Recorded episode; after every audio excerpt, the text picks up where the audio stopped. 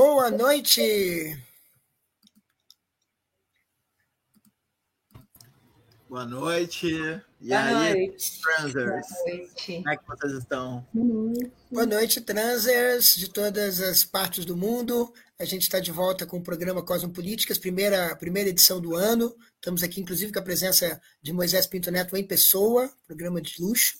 É, e é, bom, algumas palavras do Moisés e depois eu queria falar um pouco sobre o que a gente vai fazer hoje.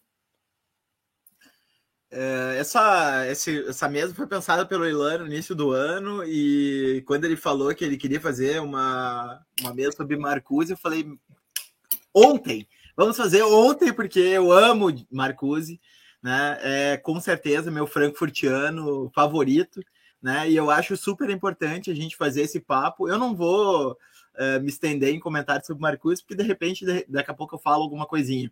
Mas uh, super feliz da gente estar tá, tá fazendo esse painel aqui, recebendo um monte de gente nova que nunca esteve aqui conosco e que eu espero que possa vir uh, novamente aqui mais vezes. Então, vai que é tua. Bom, então a ideia desse, desse programa Cosmopolíticas, para quem não se lembra, do ano passado, é discutir é, questões cosmopolíticas no sentido mais amplo possível. É, e dessa vez a gente está aqui é, celebrando o volume 14 da Revista das Questões, é, que saiu há mais ou menos um mês atrás, graças ao trabalho de uma, de uma, de uma turma incrível que inclui é, Bianca e Dami.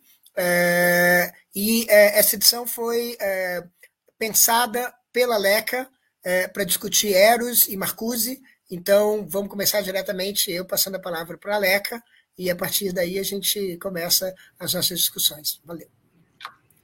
Obrigada, Ilan, obrigada pelo convite, obrigada, Moisés, Damaris e, e, e Bianca. É, bom, antes de, de falar o que é, de fato eu vou apresentar sobre Eros, eu quero passar a palavra para o professor Charles Heitz, que muitos de vocês conhecem, é, o livro dele sobre arte em Marcuse é bastante lido no Brasil, apesar de ainda não, não ter ganho uma tradução, e ele contribuiu com um texto muito interessante para a Revista das Questões, que chama La Promesse de Bonheur, então, I would like uh, to hear something uh, from you, Charles. Well, thank you, Immaculata, and congratulations to this whole uh, research and publishing group. I extend congratulations from the International Herbert Marcuse Society. I'm located in the middle of the USA, I'm afraid, and like too many USers, I I don't speak enough languages of the world. Um, but I, I really have appreciated the chance to work with you on this uh, new publication on the political eros of Herbert Marcuse. So thank you for uh, including me in the project and uh, uh, congratulations again on such a job well done. So I will bow out and leave it to you all. Thank you. Bye. Good evening. Good evening, thank you very much. Continua, Ilan? Sim, sim, sim. É, estamos aí, você é mestre de cerimônias. Não, não, não, não quero ser não, Ilan, você é o MC. É, eu vou falar aqui algumas coisas que eu não sei sobre Eros e, hum, e depois eu passo para vocês, tá? Olha só, é, quando Ilan me convidou para organizar um número da, das questões, eu pensei imediatamente em Eros, por causa desse momento tanático que a gente está vivendo, nesse momento de necropolítica e para além da pandemia. É, então, pensei imediatamente em Eros, numa proposição de Marcuse, que ele diz que é, citando Aragon, poeta francês Louis Aragon, ele, o verso diz é, Parlons d'amour encore, car tout le reste est crime.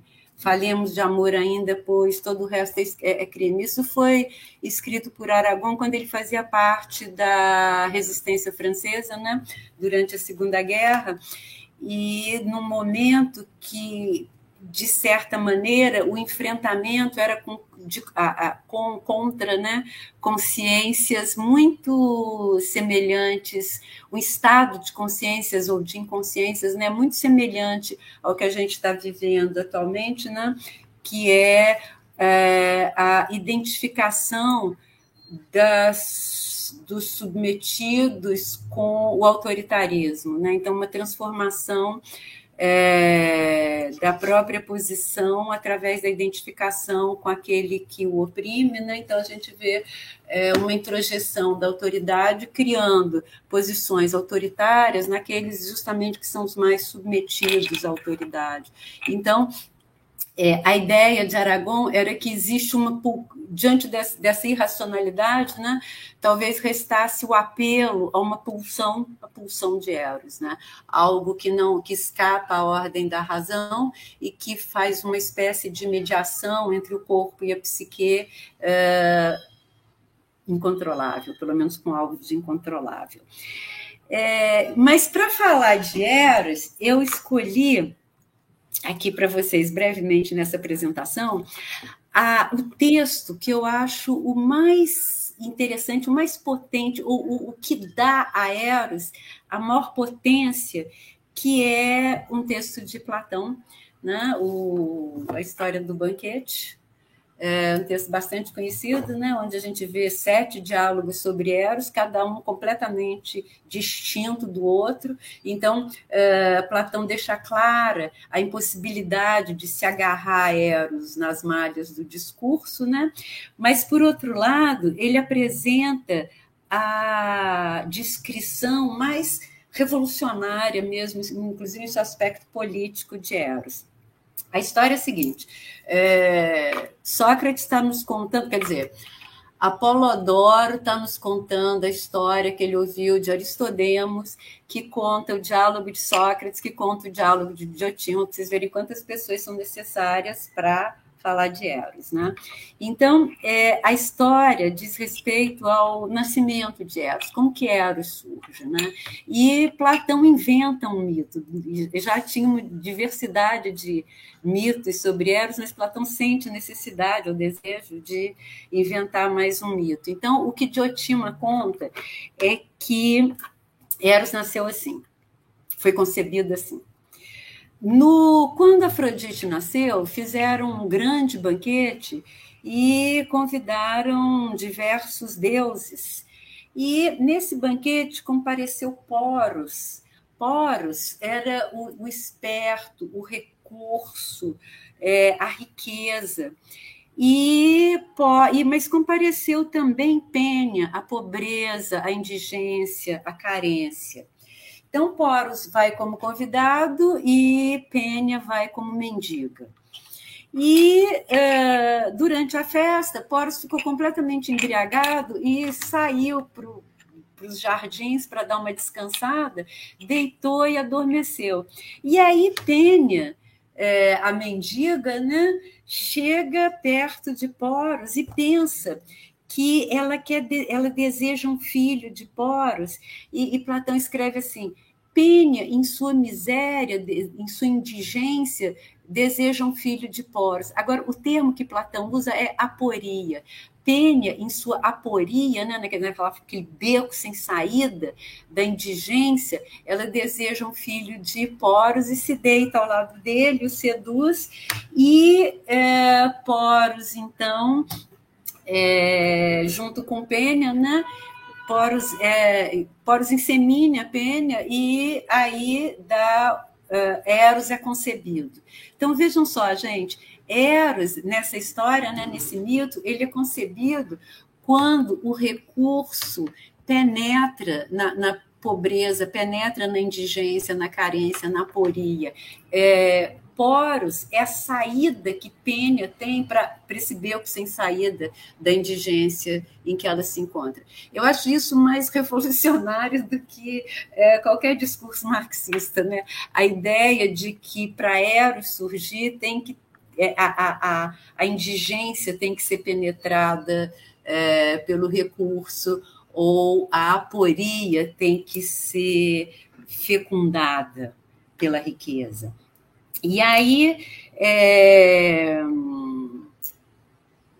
Diotima descreve, então, como que é Eros, totalmente distinto daquele é, cupido de asinhas, né, que a gente está acostumado. Ela fala assim, por ser filho de Poros e Pênia, Eros é pobre e muito longe de ser delicado e belo, como vulgarmente pensam, Eros, na realidade, é rude, sujo, anda descalço, não tem lar, dorme no chão duro, junto aos umbrais das portas, das ruas, sem leito nem conforto, sem eira nem beira. Segue nisso a natureza de sua mãe, que vive na miséria. Por influência que recebeu do pai, dirige atenção para tudo que é belo, gracioso, elegante é bravo, audaz, constante, grande caçador, está sempre a deliberar e a urdir maquinações, a desejar e adquirir conhecimentos. Filosofa durante toda a sua vida. É também feiticeiro, mago e sofista. Então, é, eu acho que para começar nossa conversa, nessa descrição de Eros é bastante interessante. E depois eu volto a falar mais alguma coisa, se vocês quiserem. Obrigada.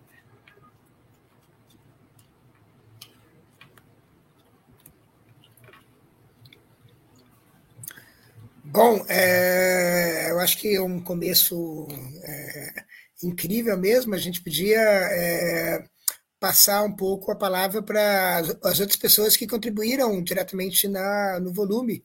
É, então, era isso que eu estava querendo é, que você fizesse essa introdução, mas, enfim, acho que, na verdade, é uma conversa mais informal, né?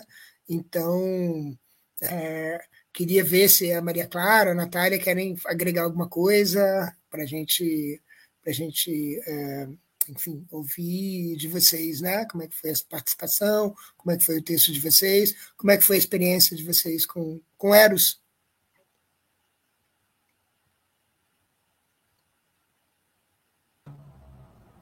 Eu começo, Natália? Você, você quer ir depois?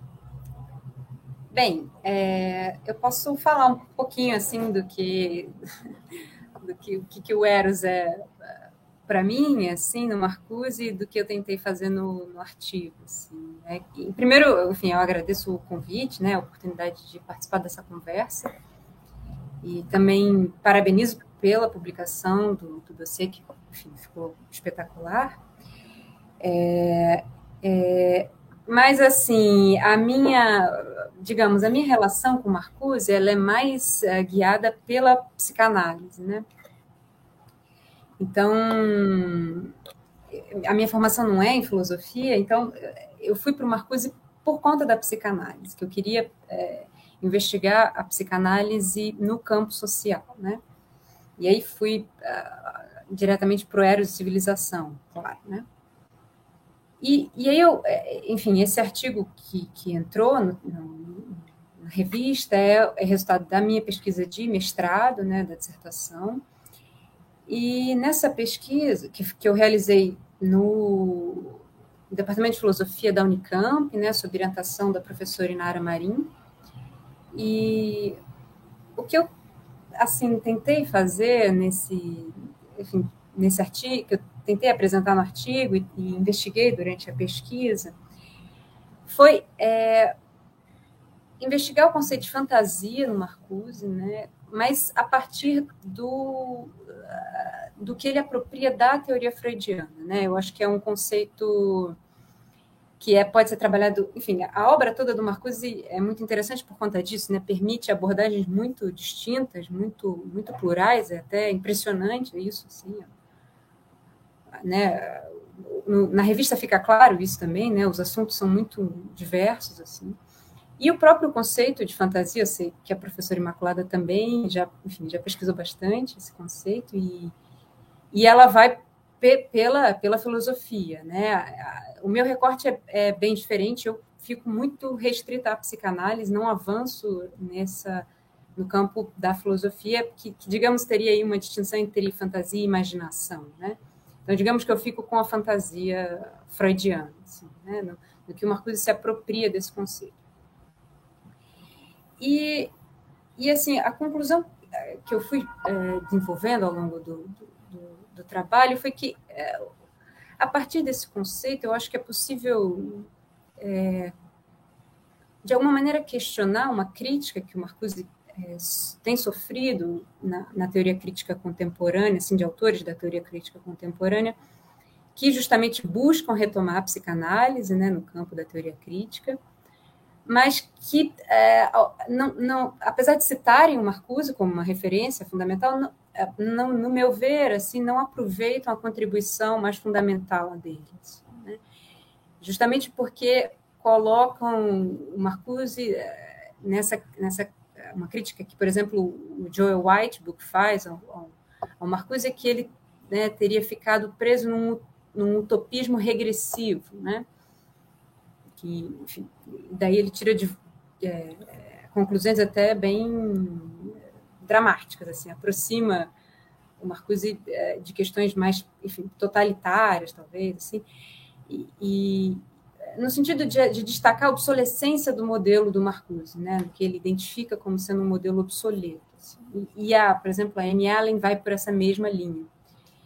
E como são autores que estão resgatando a psicanálise no campo da teoria crítica, eu acho que é importante dialogar com eles, assim, né, no sentido de é, tentar, assim, não, não que eu, enfim, esse pelo menos é o meu objetivo um pouco, assim, no sentido de tentar destacar é, o que o Marcuse ainda tem a nos dizer nos dias de hoje, né, assim, e e, e aí contestar especialmente essa ideia do utopismo regressivo. Né? Eu, eu particularmente, busco é, colocar o, a utopia do Marcuse em outro lugar e separar ele dessa, dessa questão regressiva.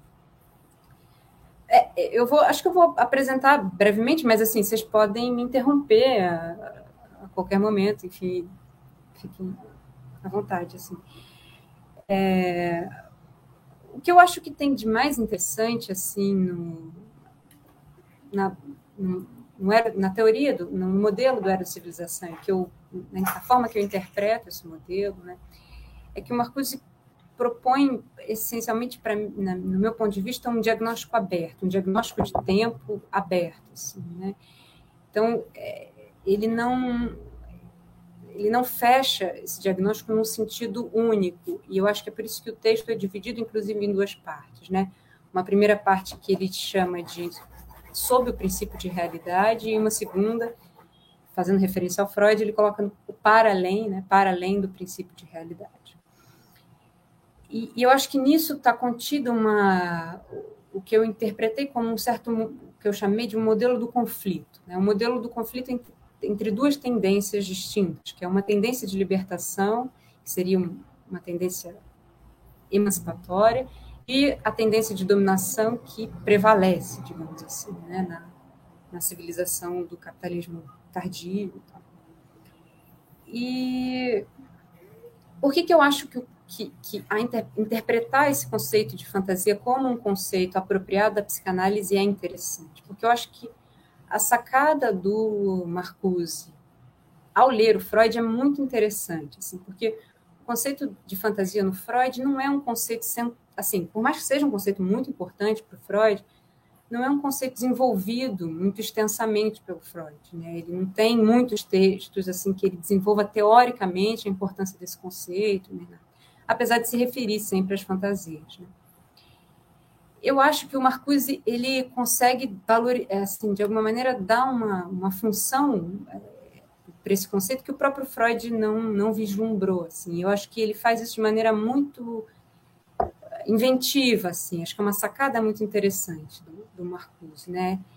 E, e, acho que isso fica fácil de entender a partir de um porque tem um, um esqueminha do Freud assim que ele explica mais ou menos esse conceito de fantasia da seguinte forma, né? Tá, isso está num, num, texto de 1911 que, que chama Os Dois Princípios do Funcionamento Psíquico.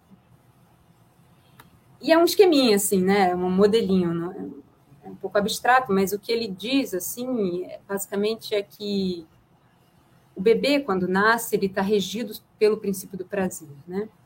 então ele busca internalizar o prazer, então tudo que é prazeroso ele identifica como sendo ele, e o que é desprazeroso ele tende a expulsar e, e a identificar como sendo não sendo ele, né? como sendo não ele. É, então, no primeiro momento é isso, é o princípio do prazer que, que, que rege né, a, o funcionamento. Só que isso é intolerável, por, por o Freud diz isso não, isso não seria possível de, de se manter, justamente porque, por exemplo, quando o bebê sente fome, é, ele sente um desprazer, ele busca, inclusive, é, sanar, satisfazer essa necessidade de maneira, de maneira alucinatória. Né? Então, ele alucina que está saciando a fome. Só que a fome não, não some, justamente porque foi uma alucinação. E aí ele chora. E quando ele chora, a mãe dele vem e aí ele se alimenta e aí é, ele pode satisfazer essa necessidade. Na medida em que isso se repete, né, ele, o que o Freud descreve é que a partir daí que se dá a introdução do princípio de realidade. Ou seja, o, o bebê progressivamente vai percebendo que a realidade, ele, ele tem de contar com a realidade para satisfazer as suas necessidades. E aí há uma substituição do princípio de prazer pelo princípio de realidade. Né? Só que tem uma atividade mental que resiste a isso, que é justamente a fantasia, permanece vinculada ao princípio do prazer. Ou seja, é, o, o, princípio do prazer não é totalmente destronado. Ele ainda é, man, é, se preserva nas fantasias. E a, e a, e a relação do, do, do sujeito com o outro continua mediada não só pela realidade, mas também pela fantasia. Porque é essa fantasia que que garante algum vínculo libidinal entre os indivíduos. Sem isso, o Freud diz que a realidade seria insustentável, seria muito desprazerosa. E eu acho que o que o Marcuse percebe nessa descrição é justamente que aí há um, uma saída, digamos assim, né? Porque ao, ao historicizar o princípio de realidade e, e adotar a fantasia como uma possibilidade de justamente de negação desse princípio. Né? Ou seja, as, as relações sociais não podem ser completamente reificadas nunca, porque há a fantasia. E, e, é a partir dessa fantasia que as relações dos indivíduos se, se estabelecem. Bem, eu acho que, para começar, assim, acho que era, é, é isso que eu, que eu, que eu falaria. Assim.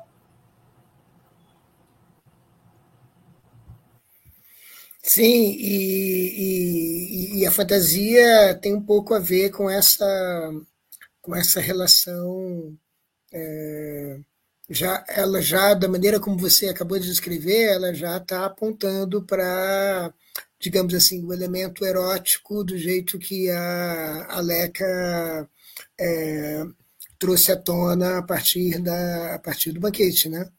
É, ou seja, essa essa, essa espécie de essa espécie de relação com a abundância e com a penúria, né? que é quase uma coisa do tipo do tipo assim uma, uma abertura, né?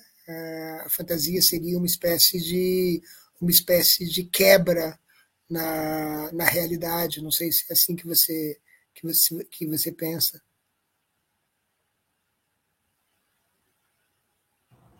Sim, é, justamente, porque aí o que eu acho que está o, o, o, interessante, assim, né? Porque é, a, a, fantasia ela não está apartada da realidade, ela tá, ela modula também a realidade, ela, é a partir dela que os, que os indivíduos se relacionam, né?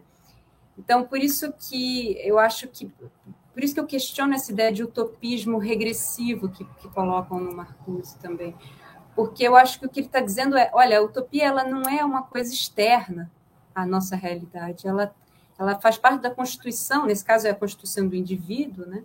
mas da constituição da civilização também. Não é sem é, fantasia e sem, é, é, digamos, potencial emancipatório de libertação que os indivíduos e a civilização se constituem por isso não é um conceito abstrato, não é uma ideia, é, digamos, de uma, de uma utopia é, que, que, vai, sei lá, que vai aparecer de um outro mundo. Né? Não, ela está tá aqui, está na nossa, no mundo que já existe, ela já está colocada. Né? Será que você podia falar um pouco sobre essa, essa acusação de utopismo regressivo? regressivo? É, assim, o, o, por exemplo, o Joel Whitebook, ele, ele associa o Marcuse a essa... Porque, por exemplo, o, no Freud mesmo, a fantasia tem essa ideia regressiva. A fantasia ela é uma fantasia sempre primitiva. Uma, por exemplo, tem uma coisa no, no, no Mal-Estar na Civilização, né, do sentimento oceânico, que seria uma relação, por exemplo, do narcisismo, né, do narcisismo primário. Então, a relação é, em que a realidade ainda não está, ainda não rompeu a relação libidinal né, do, do, do, do indivíduo com o mundo, e, e, e portanto, a, a, fantasia seria sempre uma regressão para esse momento primitivo. E para o Joe Whitebook, essa, essa, essa coisa regressiva para o momento que também aparece na civilização, né, na, na, não só na, na ontogênese, mas também na filogênese, digamos assim, é, isso teria um caráter que de, isso daria um, uma digamos um lugar para a utopia que o White Book não considera que é válida para os dias de hoje.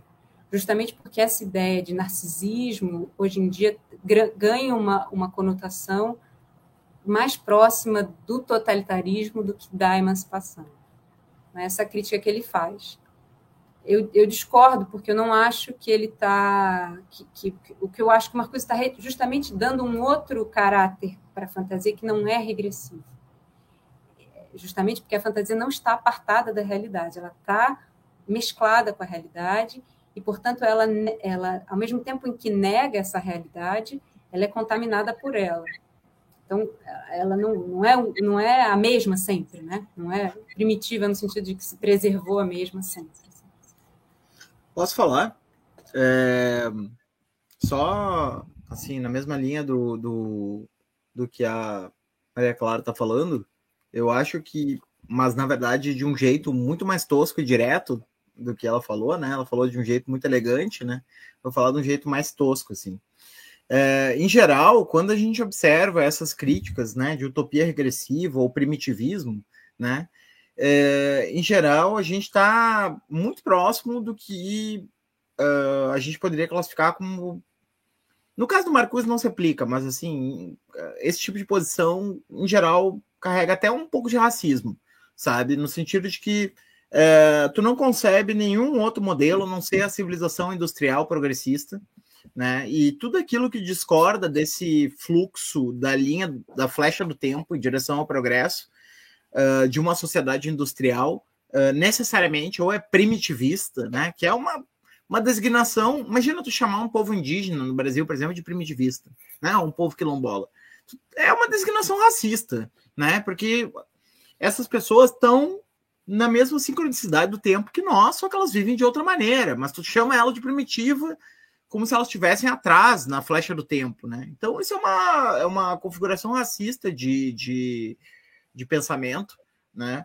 E, infelizmente, boa parte da esquerda né, continua refém desse esquema que eu considero né, até stalinista de, de uma lei uh, teleológica da história que né, determina que a civilização industrial é o pico da, da, do progresso, né? E aí, consequentemente, qualquer coisa que escapa da civilização industrial é necessariamente uh, algo primitivista, né? Então, eu acho assim é, é, eu, eu, peço desculpas, né, por, por, por uh, entrar antes da, da, minha vez, mas assim, ó, uh, justamente o Marcuse é um autor que nos permite uh, perceber que a radicalidade dos anos 60, né, a radicalidade de, de 68, estava ligada a uma crítica de um tipo de sociedade, né, uma sociedade industrial que não é uma sociedade inevitável, né, que não é uma sociedade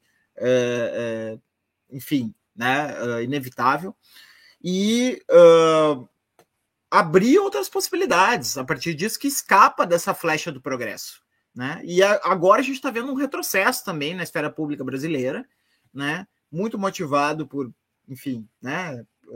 Não vou, não vou dar os nomes, né? Mas fui muito motivado uh, por pessoas que, que colocam a questão nesses termos, sabe? Do tipo, ah, qualquer pessoa que pense uma alternativa, como pensou o Marcuse, né? Entre o, o, os dois tipos de homem unidimensional, né? O homem unidimensional. Vamos até usar o termo homem, né? Que fica melhor, né? Porque daí, para xingar, é melhor xingar o homem uh, o homem unidimensional capitalista e o homem unidimensional socialista, né? É o homem unidimensional da burocracia socialista, da industrialização cega, e o homem unidimensional do consumo, né? Do American Way of Life e todas essas coisas. Então, a crítica do Marcuse ela é muito potente nesse sentido. E acusá-la de utopia regressiva caralho, sabe? Tipo, a pessoa que pensa nesses termos, ela basicamente está dizendo que a teleologia da história é uma lei é, que não pode ser transgredida e que o Marcuse tem que ser acusado de um crime muito, muito grave, né? De ter, ter, ter, ter transgredido essa lei da sociedade industrial, né? Então, é, sei lá, eu, eu, acabei, né, me, enfim, uh, invadindo aqui o, né, sobretudo porque eu quero ouvir o que a Natália tem para nos dizer, né? E, e acabei entrando no meio, mas é para dizer assim o quanto esse tipo de crítica para mim soa completamente vazio e. Vazio não! Né? Na verdade, soa totalmente autoritário e violento, né? É, com uma forma de, de se colocar numa posição assim, como uma espécie de juiz da história, sabe? É, enfim.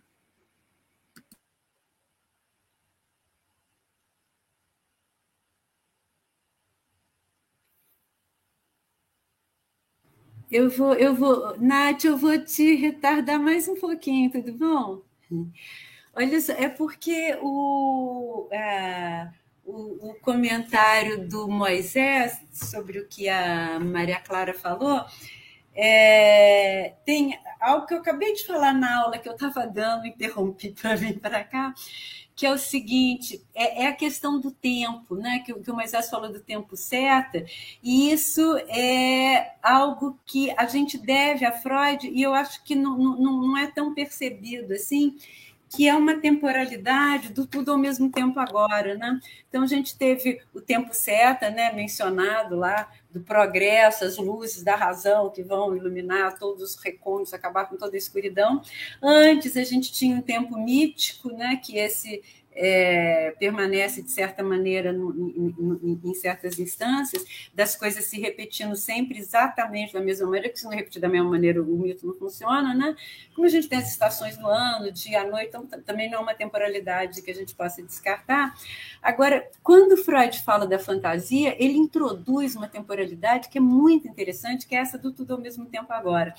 Que Freud, ele fala, quer dizer, tudo ao mesmo tempo agora, eu estou falando porque eu ouvi os Titãs, né? A música dos Titãs, que Freud certamente não conhecia, mas a ideia é que, é, de repente, você tem uma pulsão, que toda pulsão ela só quer se descarregar, né?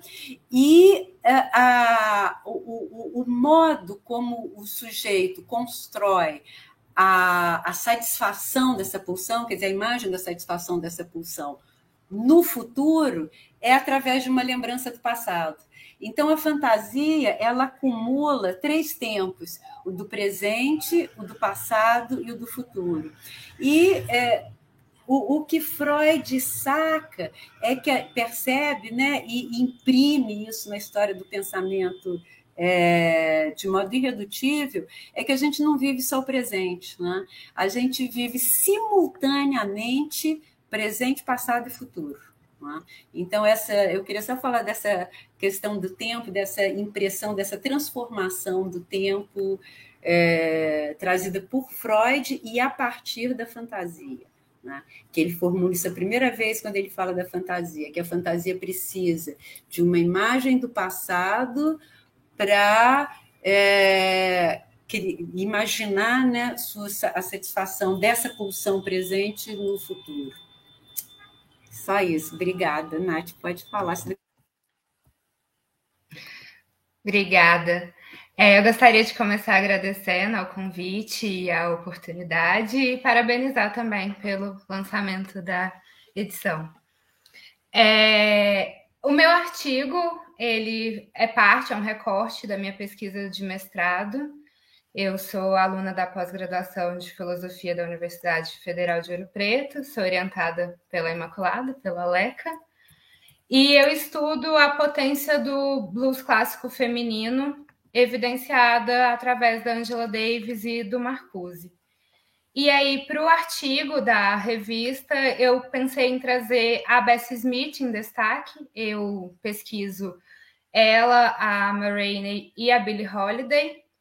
E eu quis, eu escolhi a Bessie Smith porque ela compôs a grande maioria das suas canções.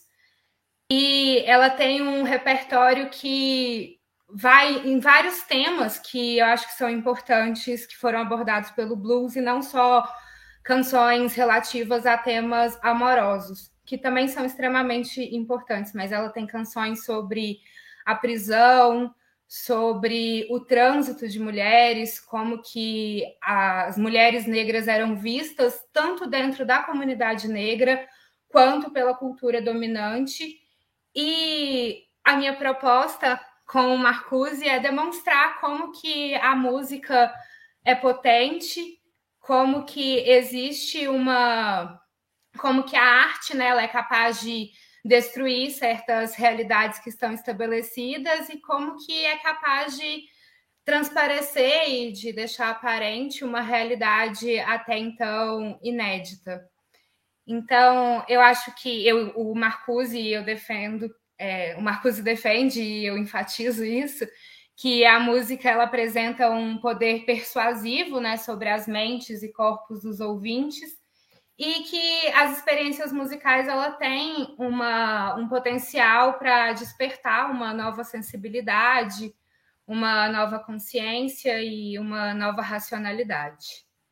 É, então eu pego, eu trabalho com a obra Blues Legacy and Black Feminism é, da Angela Davis e tento demonstrar como que as canções elas têm um caráter didático, elas apresentam propostas de, ação, de ações para essas ouvintes que podem ser executadas no dia a dia de uma forma singela e ela não propõe uma revolução grandiosa e vamos à rua e agora é uma coisa mais de ouvir e não conseguir fingir que não escutou.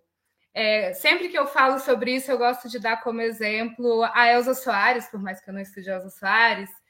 E quando Elza Soares canta, você vai se arrepender de levantar a mão para mim? É impossível fingir que não escutou isso. É impossível para uma mulher que sofre violência doméstica, ela pode não agir imediatamente, ela pode não denunciar imediatamente, mas ela sabe que ela não está sozinha e que tem alguém que sofre como ela que, e tem desejo de se libertar desse sofrimento também.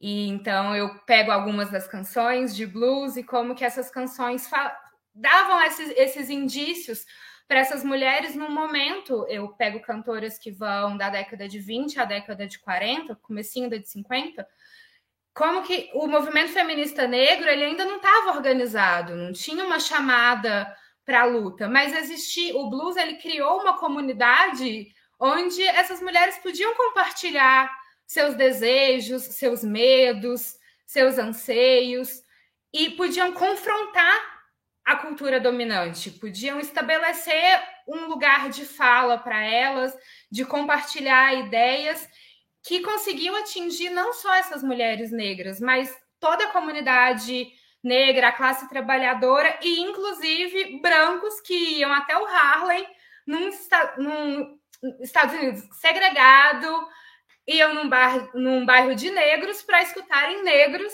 tocando blues e jazz, né? Então, é um pouco disso o que eu quis trazer para vocês.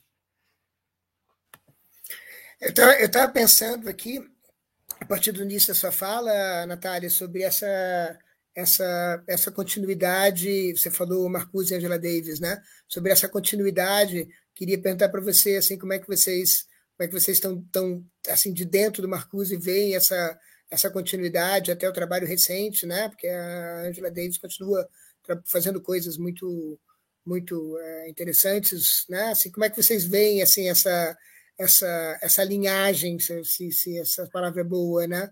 Queria perguntar para você, aproveitar para perguntar também para para Maria Clara e para e para Leca. É, a Davis sendo orientada por, pelo Marcuse, tendo sido, né? E eles se tornaram amigos. A Davis deu ao Marcuse o título de. Ai, eu... calma, que agora eu me esqueci exatamente o, o termo. Lá que me ajuda. Honorária. Ele Isso, foi condecorado de... como uma mulher honorária. Uma mulher honorária. Gênero masculino, mas não, do sexo masculino, mas do gênero feminino. Isso é, depois do artigo Marxismo e Feminismo.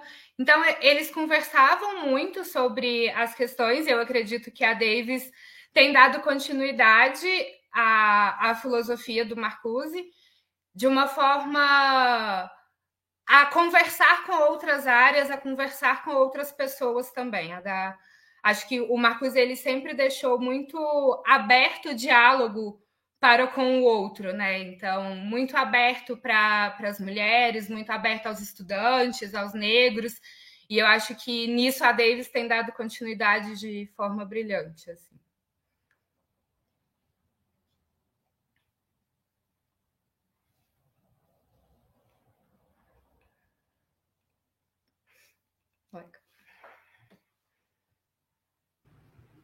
É, eu acho que essa ideia do outro ela é fundamental em Eros. Né?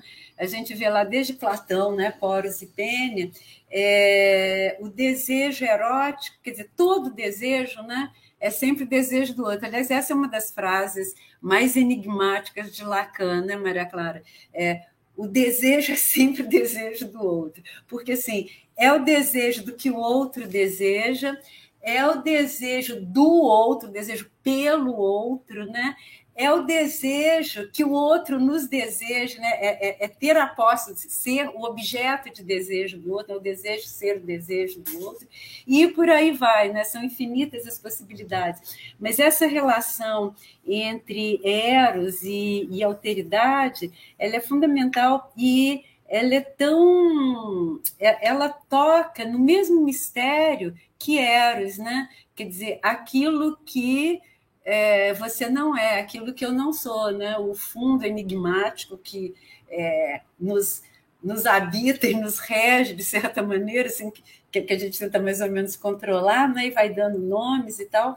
Então, é, eu achei interessante, e, e, e isso talvez também seja um dos pontos da interessantes da relação de Marcos com Angela Davis, né? Porque eles eram totalmente é, do, do, do, dois universos bastante distintos, né? Um velho professor alemão é, com todo rigor e, e profundidade conceitual e Angela Davis uma pessoa que de certa maneira, obrigada a viver na superfície, né, na medida que ela vivia é, em bairros negros profundamente atacados, tendo que se defender, tendo que dar uma resposta muito prática e imediata à vida. Eu acho que é, fez bastante bem essa relação dos dois lados. Né?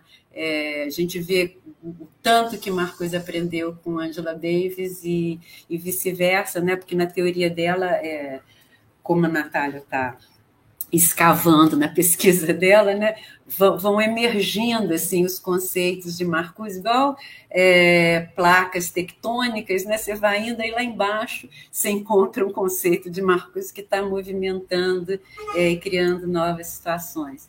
E é, a Natália está fazendo isso com bastante brilho. Parabéns também. Obrigada.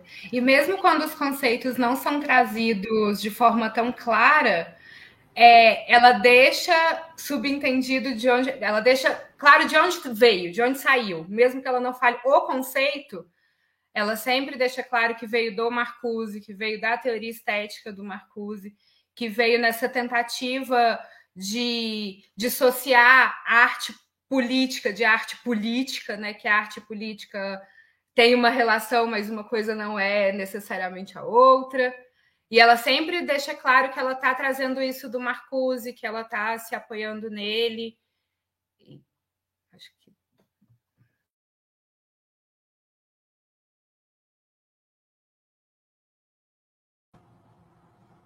Eu posso comentar.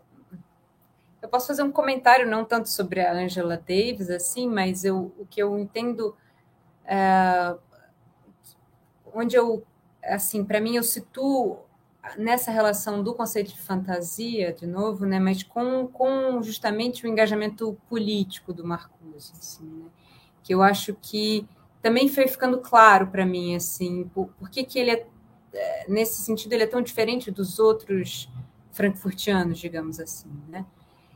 E eu acho que isso tem a ver justamente com, com Eros, assim, porque eu acho que quando ele, é, por exemplo, na contraposição que ele faz no final do Eros Civilização ao Reich, por exemplo, ele é, deixa claro que a libertação para ele, é, diferente do Reich, que pensava numa libertação assim como uma libertação pulsional, simplesmente, né? Ele é muito mais é, ele mesmo fala que ele introduz mediação nisso, assim, né?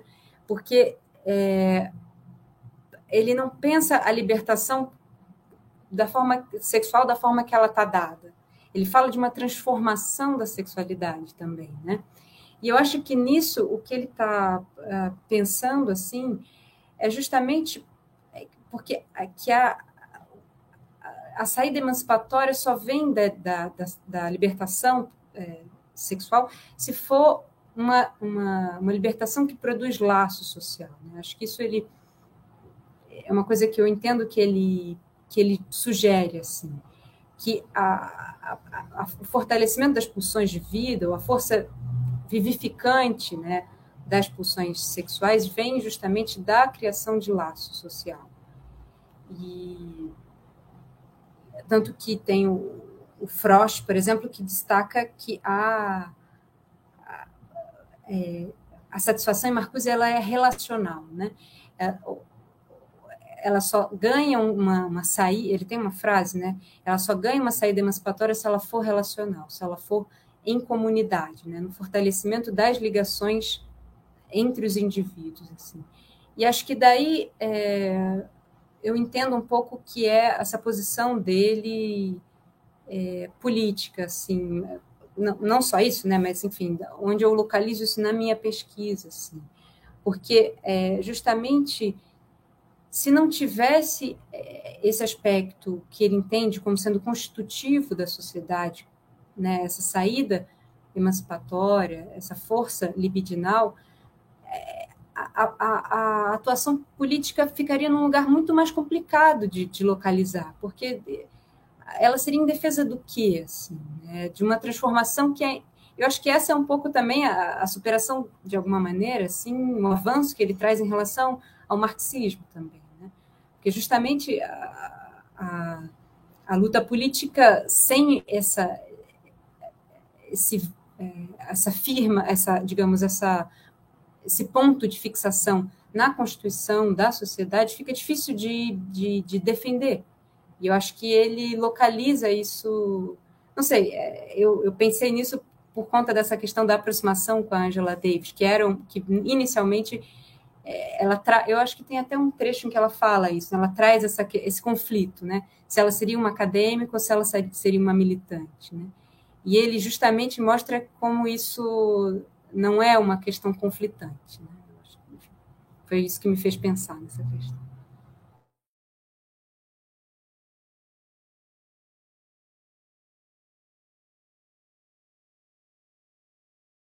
Eu estava pensando um pouco nessa questão da, da emancipação, né? E também estava tava pensando nessa história que é, a, acho que a Maria Clara começou falando quando ela falou do né, daquela, coisa do utopismo regressivo e tal, e ela falou um pouco sobre é, a teoria crítica de hoje que faz é, que, que engaja outra vez com a psicanálise. É, e, e, e, eu queria, eu fiquei um pouco é, me sentindo com vontade de saber um pouco mais como é que é essa cena, né? Porque eu não conheço nada dessa cena, né? Dessa cena, dessa do que do, do que do que, o que, que se chama teoria crítica hoje, né? É, esperando que, enfim, é, que, que, tenha alguma continuidade com o trabalho do, do, do Marcuse, por exemplo, né? de, enfim, outros, outras pessoas, né? Tipo, que estão associadas a isso, tipo Adorno, etc. É, eu queria saber um pouco sobre isso, um pouco como é que isso é, é como é que a emancipação é pensada, né? Porque é, a emancipação se tornou uma palavra muito complicada no século XXI, né? Porque existe todo um todo um discurso que parece ser um discurso emancipatório, mas que facilmente se agrega a um discurso é, ou, ou libertário no sentido americano, né? ou, ou alguma coisa como alguma, alguma coisa próxima da, da, da, direita alternativa, ou até mesmo do ancapistão, que é tão forte no, no Brasil, né? do, do, do anarcocapitalismo. Né? É, então, essa palavra emancipação ela se tornou uma palavra muito mais complicada e disputada hoje em dia. Né?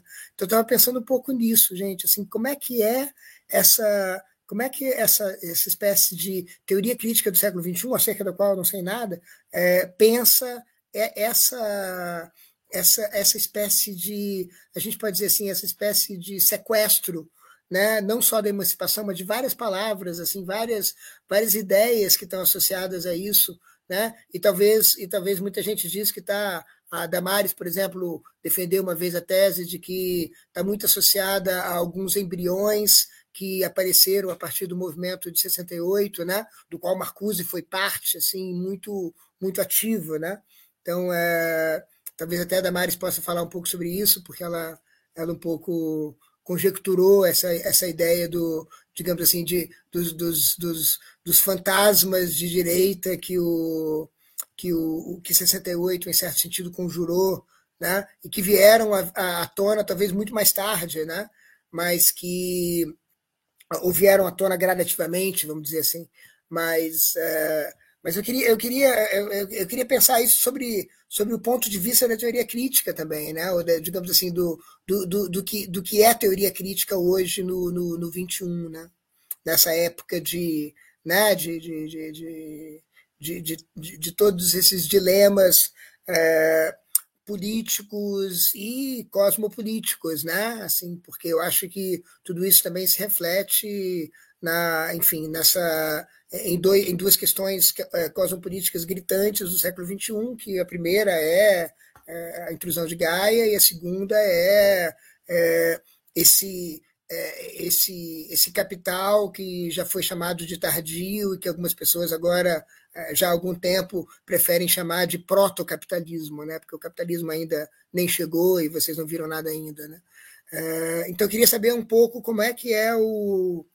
Como é que, como é que vocês. Como é que assim, a teoria crítica do século XXI pensa essa questão da emancipação, né? E aonde, aonde começou esse, esse sequestro para vocês, assim, na percepção de vocês? Quem quiser responder, tomara que todo mundo queira. Eu gostaria de ouvir a Damares, que ainda não falou. É... Assim, não sei nem por onde começar.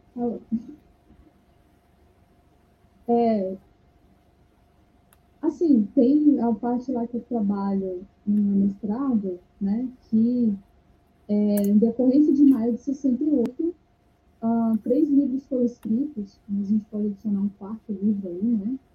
Que começaram a pensar uh, o marxismo a partir de uma outra perspectiva, que é uma perspectiva que, ao invés de algo que era bastante corrente na época da união do Freud com Marx, unir Marx a Nietzsche.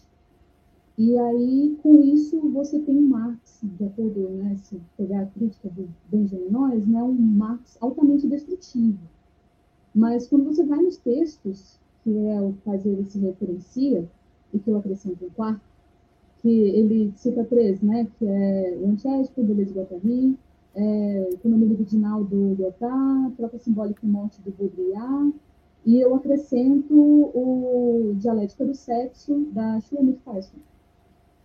E ali você tem configurações que eu acho assim, que dá para pensar com Marcuse, ainda mais porque um dos pensadores também que trabalha né, essa, essa, essa é, é, esse, esse, pensamento que começa a emergir na década de 70 como resultado, digamos, de uma certa falência, mas assim, entre muitas aspas, essa falência de 68, de se efetivar alguma coisa.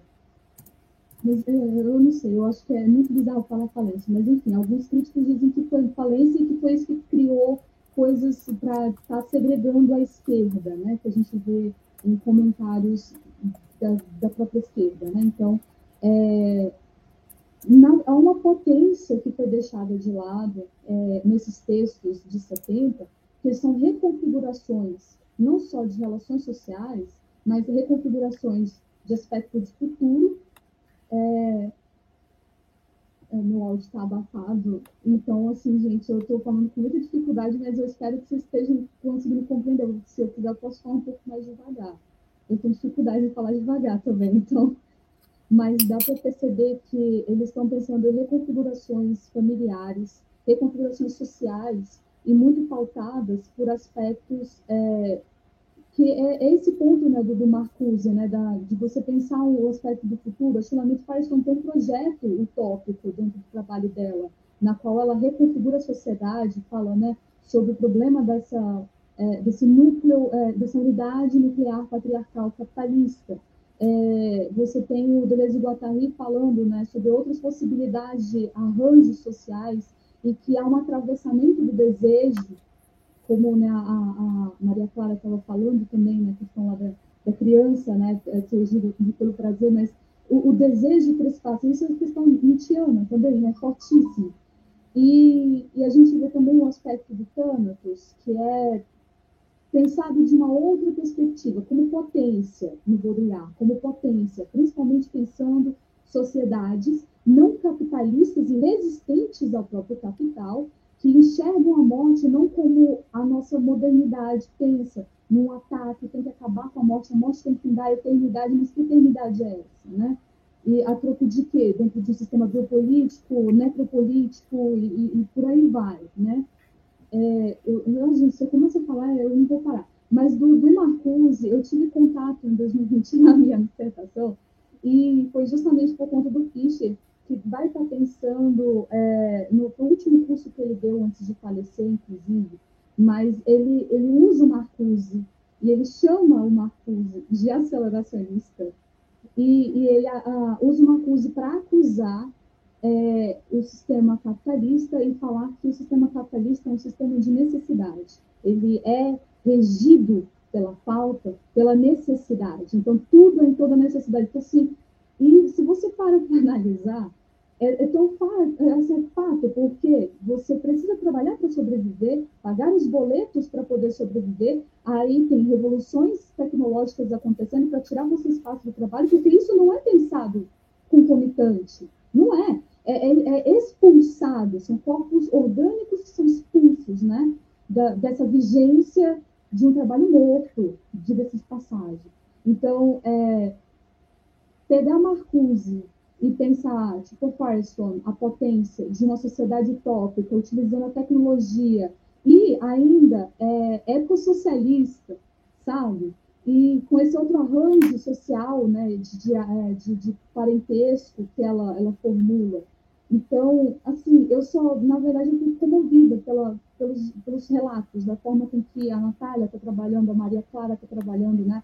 Porque, para mim, me toca muito falar sobre a questão da fantasia, a importância da imaginação, da criatividade no ato de elaborações teóricas e que isso é apartado num pensamento moderno, digamos assim, que tem que ser extremamente racionalista, frio, uma, frieza quase destrutiva, calculista, sombria, se a gente pensa no, no, no Filendi falando sobre o lado sombrio, né, do, do luminismo, né, que, que não se concretizava de fato aquilo que era posto dentro do papel, né, da igualdade entre os seres humanos e por aí, mas para quem é esse humano, né?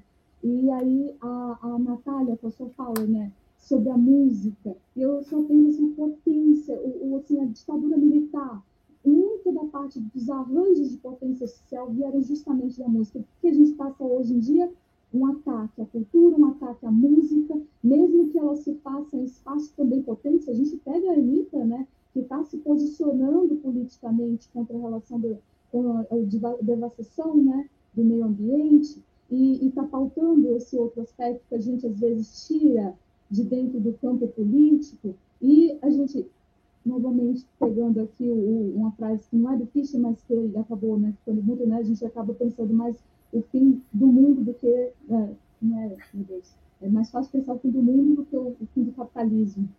Então, é, é, eu não sei. eu só fico, sabe, constrangida. Então, assim, tem esses fantasmas que, como o Ilan estava falando, né, que pensam o Marx de uma outra perspectiva, não para voltar, mas para ir para um, um, outro futuro, um pós-capitalismo, já pensando, né, um pós-humanismo. Eu não sei, gente, eu vou falar a boca porque é, é, isso. Eu só fico assim empolgada demais, desculpa.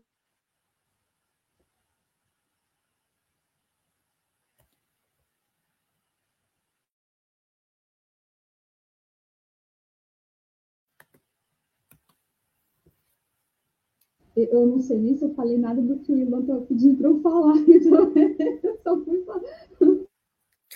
Não, eu estava só falando porque você tem essa, essa tese que você falou, né? Que não é só sua, mas que, enfim, de alguma maneira, digamos assim, o, o pensamento, o pensamento é, pós 68 teria criado corvos, né?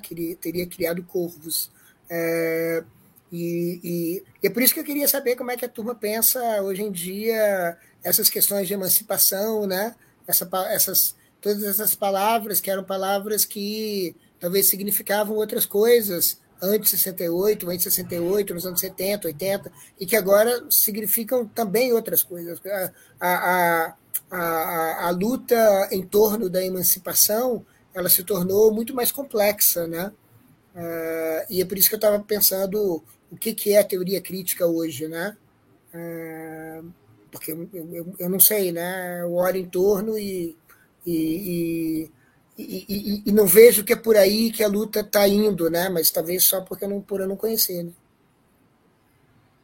Olha só, Ilan, é, oficialmente, né, o pessoal que continua na Escola de Frankfurt, lá no, no prédiozinho do Instituto de Pesquisa Social, é governado por Habermas, né?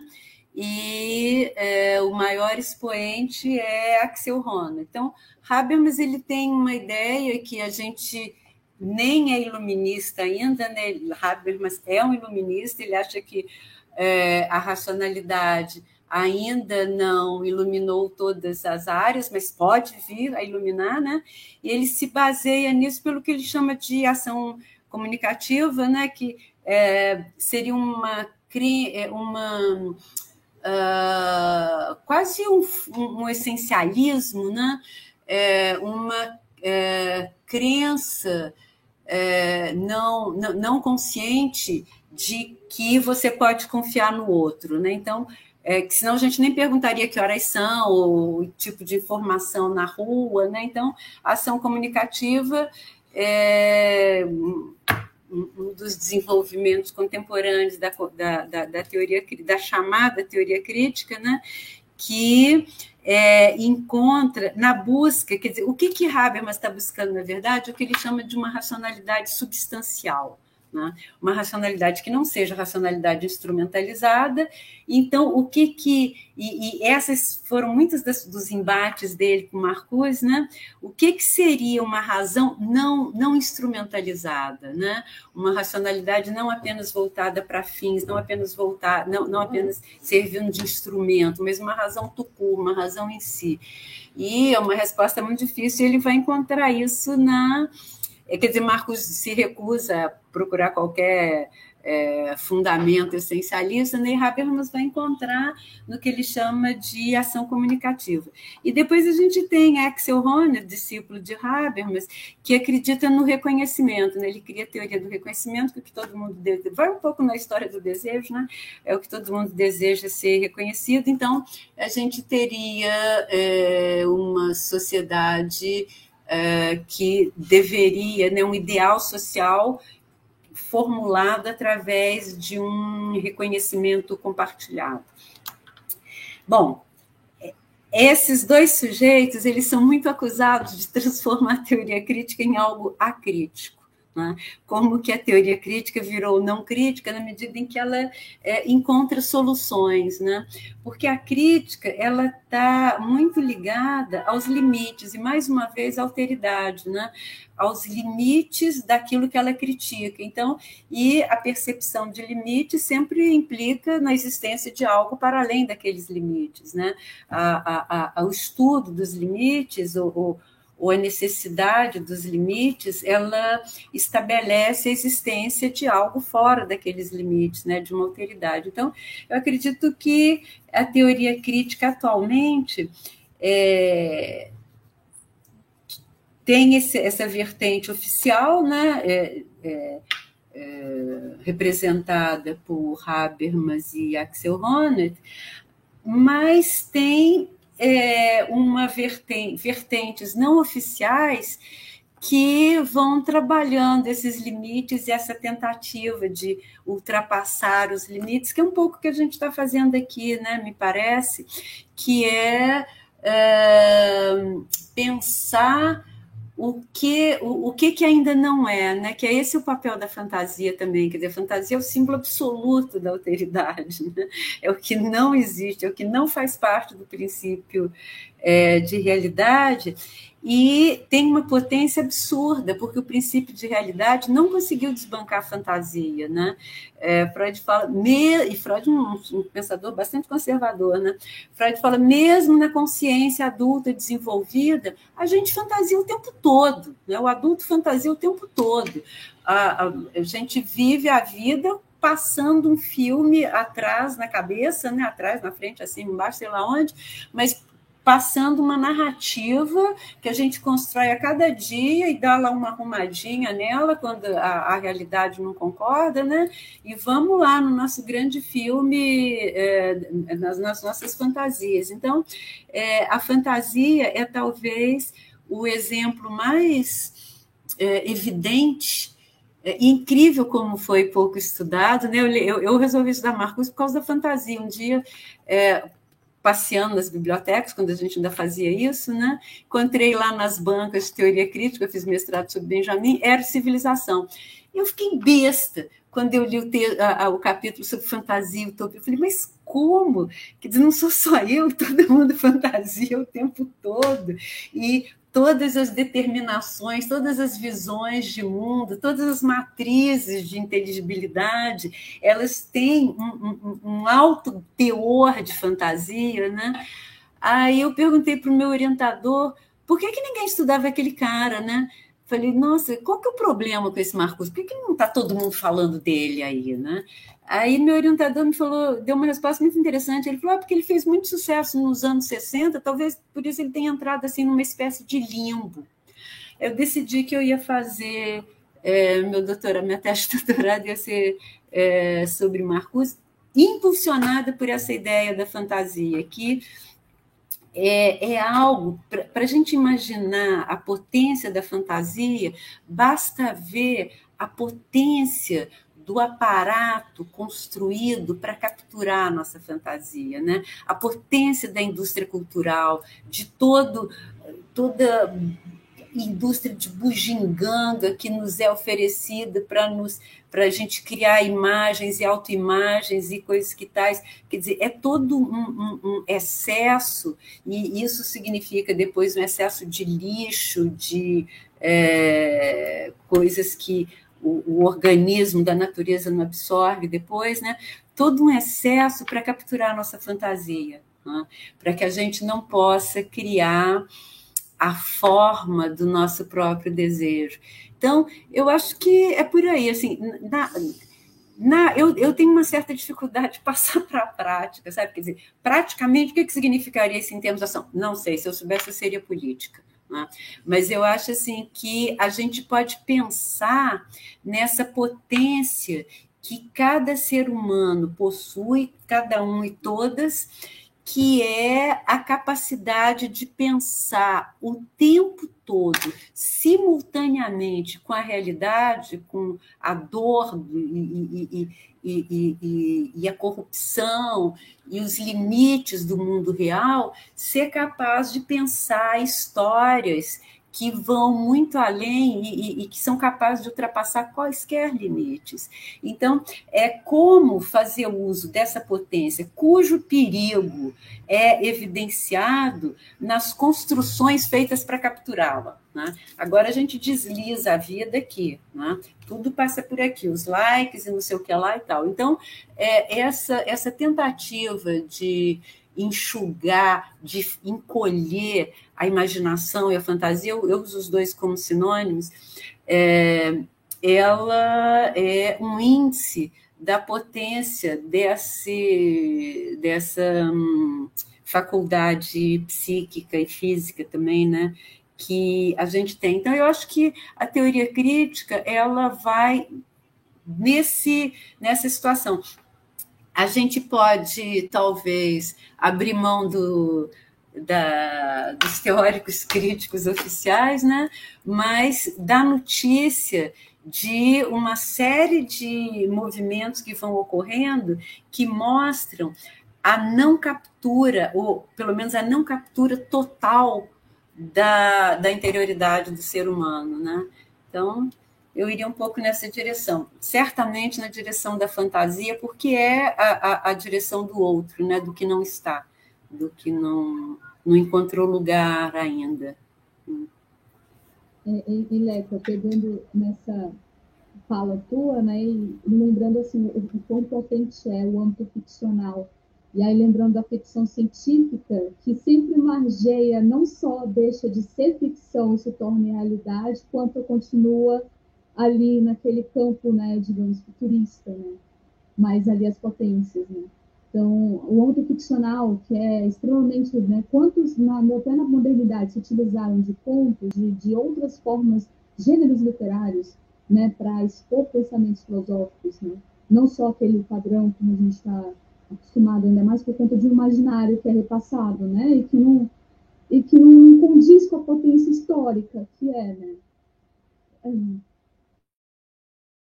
É, um, um dos grandes mistérios é esse, assim, por que que ao, ao desenvolvimento óbvio e evidente da, da ciência, é, do controle sobre a natureza, né, um controle tão grande que a gente tem que proteger a natureza do ser humano, é, por que, que a esse desenvolvimento objetivo não ocorreu um, um desenvolvimento subjetivo, né?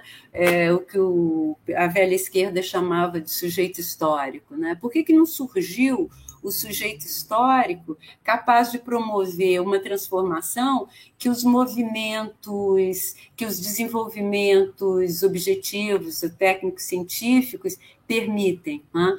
Então, uma das posições bastante claras de Marcos desde de Civilização é essa: a humanidade já chegou num ponto que a sobrevivência é, poderia estar assegurada a todo ser humano é, na face da Terra, que sobrevivência em termos de moradia, alimentação, vestuário, educação, cultura, poderia estar assegurado. Isso não acontece por causa da divisão, né? quer dizer, a, essa potência que poderia ser estendida universalmente, ela é mal dividida. Né? Então, a gente tem aí é, a questão do sujeito histórico. Né? E é, eu, eu, eu, eu, não consigo evitar as piadas, gente, mas tem uma história que é muito engraçada, porque ela é verdadeira. É, é uma história contada pelo Isaac Deutsch, na biografia que ele faz de Trotsky, uma biografia de três livros, livros três livrões, assim, tipo 800 páginas cada. Então, um, uma coisa bastante objetiva. E aí ele conta que quando é, a Revolução Russa foi vitoriosa, né, quando o, o czar foi deposto, os revolucionários eles começaram a invadir as adegas e se embriagarem. Então, depois de três dias, não tinha nada funcionando na Rússia. Não funcionava é, trens, não funcionava correio, não tinha nada funcionando. Aí o governo, o governo dito revolucionário, né, teve que começar a jogar o conteúdo das adegas no Rio Neve, em outros rios, porque as pessoas só queriam ficar sabendo de se embriagarem. Né? Então, é, eu acho isso muito interessante, que mostra até quando objetivamente já estavam dadas as condições, o sujeito ele só queria é, aproveitar ao máximo. Então, é, a, a, a, Freud fala que toda, toda a história é a história da volta do reprimido. Né? O, a, a humanidade foi tão reprimida que, quando teve aquele momento de liberdade, caiu na folia, né? Perdeu totalmente qualquer dimensão de racionalidade, porque o retorno do reprimido ele sempre é perverso, ele sempre é violento. E aí o que, que aconteceu? Depois ninguém queria trabalhar, é, já que, por exemplo, os fazendeiros, né, já que eles tinham é, conseguido seu próprio sustento, isso tudo estou citando Isaac Deutsch, é, depois que eles tinham conseguido seu próprio sustento, por que, que eles iam continuar plantando ou cuidando dos bois se eles não iam ganhar mais nada, né? se aquilo iria para a comunidade? Então, isso é, não justifica, mas é, dá uma, nos dá pistas para entender por que, que veio depois um, um governo tão autoritário, tão violento. Né? Então, é, a questão é justamente a necessidade do sujeito. E eu acho que é isso que começa a aparecer em 68. É, a, a característica do movimento de 68 é que os, não, não, depois foi, né, a gente teve uma greve geral na França e tal, mas num primeiro momento foi um movimento de estudantes, estudantes universitários, que não são exatamente classe trabalhadora nem lumpen, né, é, estudantes é, universitários que se recusaram a, as, se recusaram a viver as formas de vida que lhes eram oferecidas. Né? Então, todo um movimento de imaginação poder, seja realista, peça impossível, coisas que tais. Quer dizer, foi uma percepção de que as formas de vida oferecidas são formas eram e são formas muito pobres, né? que na verdade depauperam o sujeito. A gente fica viciado nesse negócio aqui, em vez de ficar é, entregue às próprias fantasias, aos próprios desejos, a novas formulações, seja lá o que for. Então, é, eu acho que essa é a grande herança de 68, quer dizer, é, é algo da ordem do imaginário. E aí, como falou a Nath, o que você percebeu, você não pode desperceber. Né? Você não pode voltar atrás. Eu acho que essa é a grande herança, e daí, por isso, a grande reação também, né? O grande, o, o Ilan usou uma palavra que eu não me lembro agora, é, mas seria uma espécie de ressaca, né? um rescaldo é, conservador, que teve, sem dúvida, né? É, de, de, depois de 68, né? Mas eu acho que pode ser que o mundo acabe antes disso, né, do jeito que a gente vai nesse processo destrutivo. Agora, pela primeira vez, a gente tem uma ideia de uh, racionalidade não instrumentalizada ou um uso da própria razão, de uma razão que não separa, né? uma razão é, que é capaz de entrelaçar, de entrelaçar não, de perceber que é, corpo e, e, psique não são duas coisas distintas, né? E eu vejo, vamos ver a eleição da França, né? Mas eu vejo com bastante, bastante clareza essa eleição do Boric no Chile. Né? Eu acho algo. É, quer dizer, a gente teve um rescaldo né, depois de, de Allende, mas eu acho a retomada, vamos dizer assim, a retomada dos sonhos, né, a retomada de desejos que é, ultrapassam as possibilidades oferecidas pela política, né? Que esse foi o grande. A gente não deve falar isso agora porque é tudo para fora abuso, né? Mas assim é, um, um, uma aceitação dos limites, a crítica né, por parte das esquerdas que, que governaram o Brasil quando foram eleitas exatamente com uma promessa de ser transformação. Né? Então, eu acho, Lan, que é um pouco nessa ideia, assim, é, a fórmula da crítica é a fórmula kantiana mesmo, né? de estabelecer os limites. É, esse é o limite e por isso a gente tem que pensar na alteridade, né? no que está para além dos limites. Agora, por outro lado, eu também gosto muito da ideia de que é impossível se figurar o que seria uma sociedade futura, porque a própria figuração ela já vai ser feita a partir dos parâmetros que a gente tem. Então, vai ser uma configuração limitada. Né? Então, o negócio é ir criando à medida que a gente vai caminhando. Eu acho que é por aí. É, ultrapassar os limites. É, Aí já eu já, já citei Titãs, né? Eu tenho, uma audição de rock and roll meio antiga. Cazuza, né? Vem comigo que no caminho eu explico, né? Porque a explicação ela é concomitante com o caminhar, né? Ela não está antes, né? Não está da mesma forma que a gente já abriu mão de um fundamento último, né? De uma ideia é, clara e distinta, que oferecesse o fundamento sólido e seguro, como queria Descartes, né?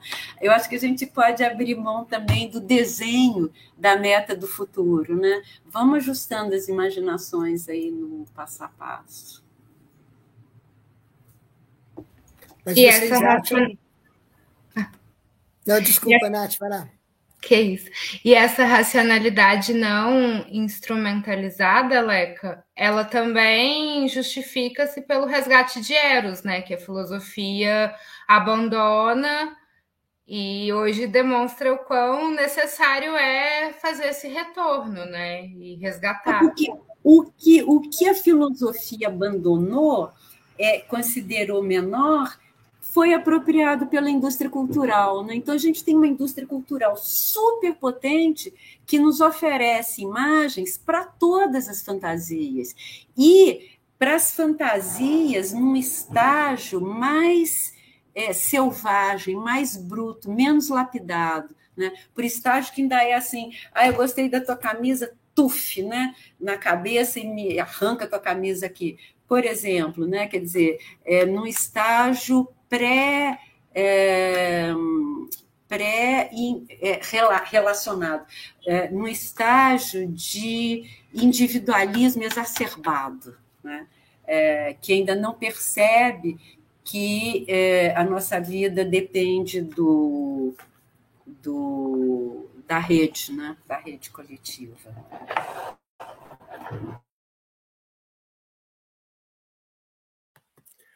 Eu ia perguntar, é, é, para insistir na mesma provocação, depois eu vou parar com isso, é, se, existe, se existe uma apropriação da teoria crítica por parte da direita também, né? porque eu acho que isso é uma coisa que essa, a gente está vivendo um eu pouco era, a era... Peraí, peraí, peraí. Eu não, eu não escutei uma, uma, apropriação da teoria crítica por parte da direita? Por parte da direita também, porque a gente está vivendo um ah, pouco tá, tá. isso a gente está vivendo justamente essa época, a era das apropriações, né? Então, aquilo, um pouco, eu acho que é um, talvez um, um sintoma das redes sociais, né? É, que provavelmente começa com 68, de alguma maneira, com uma espécie de atomização do desejo em 68, a partir de 68, mas uh, existe essa ideia de fragmentação que as redes sociais promovem, em que uma ideia é tomada apenas, digamos assim, no seu no seu átomo, né? Então você desarticula, por exemplo, a ideia de emancipação do, de toda uma de toda uma história e de toda uma e todo, toda uma maneira de pensar e uma maneira de viver e simplesmente aplica ela num lugar completamente diferente. Então, eu acho que a gente está vivendo essas, essas apropriações, que são também apropriações, por exemplo, racistas, né? De coisas que vêm de outras culturas, de outras maneiras de viver. E a gente está vivendo, acho que o século XXI ele se caracterizou muito por essas, por essas apropriações, né? Você tira uma coisa do contexto e reinventa toda uma, toda uma outra toda uma outra conjugação para aquela ideia retirada do contexto. É, talvez isso seja mesmo o espírito de, do, do tempo que a gente está tá vivendo. Mas eu acho que uma das coisas que isso faz é, enfraquecer muitas lutas. Né? Eu acho que isso enfraqueceu bastante o que significava a esquerda há 10 anos atrás, digamos. Há 10 anos atrás mesmo, eu estou falando de 10 anos atrás, para a gente dar um tempo assim mais, mais exato, né? ou mais uh, com aparência de exatidão, de, depois de 2008, né? ou seja, depois da crise de 2008, depois do que, que, do que, que significou a apropriação corporativa definitiva, digamos, das redes sociais e da internet. Então, basicamente, é, a gente está vivendo um momento em que muitas dessas, muitas bandeiras que tinham uma certa robustez, é, elas simplesmente ficaram esquálidas porque elas foram apropriadas, né? Então, por isso que eu pergunto assim, há uma apropriação desse tipo, digamos, da direita, ou digamos assim, da direita alternativa, né? Uhum. É, do, da teoria crítica. É, eu acho que a, a Maria Clara falou um pouco sobre isso, é, e, e, aí tem uma outra tensão que eu acho que tem a ver com a resposta que a Leca falou, ah, mas teoria crítica hoje é Honneth e Habermas. Aí também tem, eu acho que tem, entre muitas coisas que, é, entre as quais, é, muitas coisas que a Leca falou, tem uma outra também, que eu acho que é uma certa distância é, da psicanálise, que é uma coisa muito importante para o Marcuse em particular, né? É, e, a, e a Maria Clara falou assim, existe uma retomada da psicanálise é, justamente uhum. entre esses teórico, cri, teóricos críticos que acusam Marcuse de uma espécie de utopismo regressivo. E aí eu fiquei pensando, uhum. quem, mas é, é, quem são esses, esses teóricos críticos que fazem essa acusação e quem são, e, e, e se, há, se há uma espécie de, digamos assim, batalha pela herança é, da teoria crítica para além de Honneth e, Habermas, porque em certo sentido, uhum. Honneth e Habermas já é uma história um pouco antiga, né? uma história que vem do, do uhum. início do século, já né? Uhum. não, é, não, é uma história, não é alguma coisa que surgiu, digamos assim, nesses anos de chumbo que a gente tem vivido desde 2008. Né? Uhum. Olha, Leila, é, depois eu quero ver a Maria Clara também, mas eu, eu acho que eu tenho algo a dizer. Bom, Talvez não seja, mas Ronet, atualmente, esses dias, ele está fazendo palestras em Nova York, né? Então, ele é considerado, é um filósofo ouvido e considerado. Agora, Marcuse está tá, tá sendo alvo de uma campanha de difamação que é muito interessante, que isso, mais uma vez, mostra potência. Então, tem uma. Está tá saindo uma série de artigos que agora já virou até título, né? Difamação de Marcuse, que aí o pessoal da sociedade, inclusive o Charles Wright, já escreveu contra, se dá o trabalho de responder. Né? Então, pessoas lendo Marcuse de uma determinada maneira, parcial, dessa maneira aí que você é, apontou bem, né? É, pegando determinados aspectos e falando, nossa, olha aqui o que, que ele falou. Mas, assim, é quase semanal os ataques que Marcos vem sofrendo de dois anos para cá, nos Estados Unidos. Então, é, isso eu acho bastante interessante, né? por pessoas da direita e é, pessoas é, jornalistas, inclusive jornalistas assim, é, da Rolling Stone, não, não, vou citar os nomes que a minha avó falava assim, quando você não for falar bem, é, não, fale. Então, é, mas assim, jornalistas da Rolling Stones, é, que até eu gostava, lia sobre música, mas assim, é, falando terrores, falo, fazendo live para falar mal de Marcos. Então, isso eu acho, acho um disso interessante. E é, agora, essa, é, é essa questão, porque a gente não sabe, a gente está, de fato, numa situação absolutamente inédita de ruptura. Né? Ninguém imaginaria que a gente ia ficar dois anos dentro de casa. Né? Então, é, eu acho que a filosofia ainda não deu conta disso. Não há nenhuma proposta, exceto a de não voltar, né? Não vamos voltar ao normal, porque o normal, se a gente voltar ao normal, a gente vai produzir uma nova pandemia, né? O normal era aquela situação que produzia pandemia, porque criava é, desequilíbrios absurdos. Então, é, eu não teria uma resposta é, conjunta né, do que, que seria a teoria crítica hoje, exceto essa tentativa de não recair no passado e de manter viva e alimentar essas forças que apontam para a alteridade.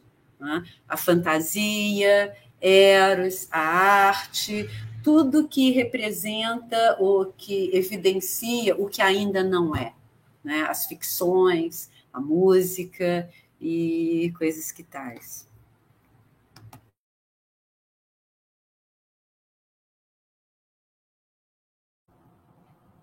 É, bem, eu, eu acho essas questões muito importantes e difíceis, assim, eu não... É, especialmente essa questão da apropriação, né, da, da ideia, por exemplo, de emancipação, eu, eu acho que é uma, uma questão a ser investigada mesmo, porque eu não, não sei como isso se deu, assim, como isso se dá. Eu, é, a, a, o que eu posso dizer, assim, é que é, a, a teoria crítica contemporânea, que é isso, pode ser muitas coisas, pode ser muita gente, tem os mais famosos, né, digamos, sei lá, Nancy Fraser, né, uma figura que, tam, que também tem muita proeminência, assim, né, e ela reivindica muito esse conceito de emancipação, né, está sempre trazendo essa ideia. Então, eu acho que esse conceito se preservou. O, o conceito que, de fato, não, não, não foi conservado, eu acho, na teoria crítica é o de utopia. Esse, de fato, parece que foi é, perdido, assim, pelas últimas gerações. Né? E, e, e aí, bem, eu não, eu não eu sei, por, não sei em detalhes a, a história da teoria crítica das últimas décadas, mas eu sei que quando Habermas fez uma virada, né, é, inclusive, por exemplo, a Amy Allen, que é uma teórica que busca trazer a psicanálise, ela é muito crítica do Habermas, né? E, e contesta justamente essa, essa virada que o, que, o, que o Habermas deu, de, que se afastou totalmente da psicanálise, que retirou a psicanálise da teoria crítica, né? E que, e que tenta fazer um movimento contrário, mas ao mesmo tempo é muito interessante, porque, por exemplo, ela tem um texto em que ela que chama Emancipação sem Utopia, e que está, enfim, colocada essa crítica ao Marcuse também. Né? Então é, é complicado assim, eu acho esses movimentos assim, né? Não sei, eu fico pensando nessa questão, porque o, o Joy o Joel Whitebook, inclusive, reivindica até esse conceito de utopia num texto dele de 99, eu acho que é que se chama Perversions in Utopia, né, que é um livro famoso dele. Mas isso não, não sei o quanto que isso conseguiu ganhar força dentro do, da teoria crítica. Assim. Uhum. Assim.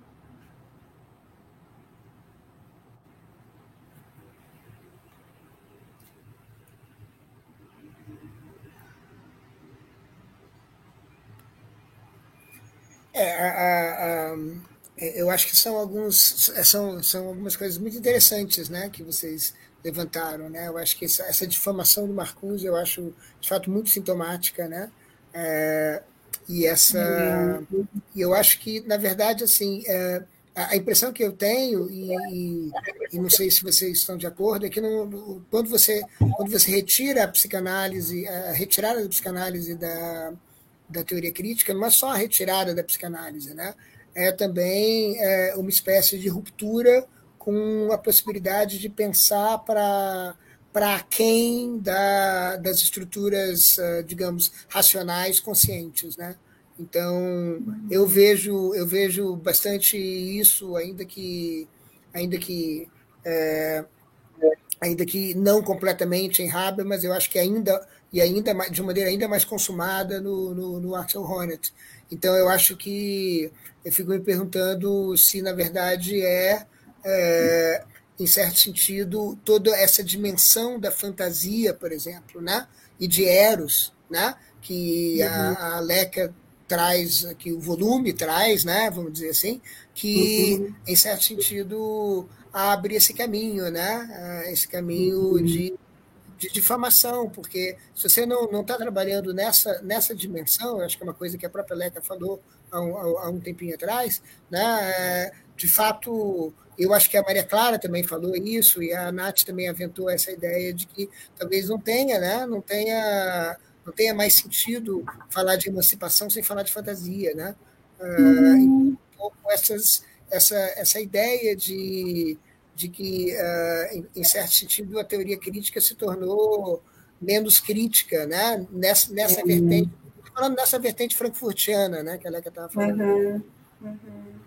Sim. Mas, mas eu acho que tem muitas. Eu, eu imagino que tem muitos outros desenvolvimentos, né? É, por aí, né? Eu acho que a, a ideia de uma teoria crítica, eu tenho a impressão que é uma ideia que já não é mais tão, é, digamos assim, tão majoritária hoje no, na filosofia, mas que tem, eu acho que representantes estranhos, né?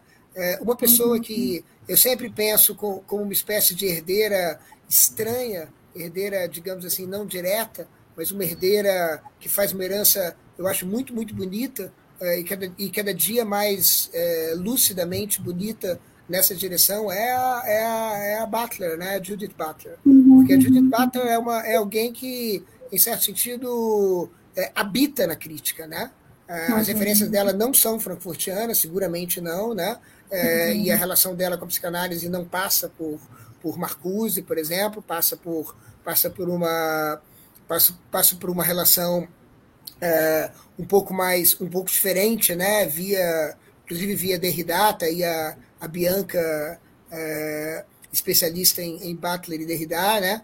É, uhum. que, que, que, né? também não, não, é, não é uma relação não é uma relação simples, mas é uma relação que, que eu acho que a, às vezes eu tenho a impressão de que é, é, é, é geralmente fácil dizer e, e se diz, a Bianca mesmo diz, com toda razão, que existe um, que existe um, um, desconstrucionismo na Butler. Eu acho que sim, né? Mas eu, eu tenho a impressão, e essa impressão eu tenho, sobretudo, no último livro dela, né, no, tá traduzido para português já, né, o, o Força da Não Violência, eu tenho a impressão que tem uma espécie de.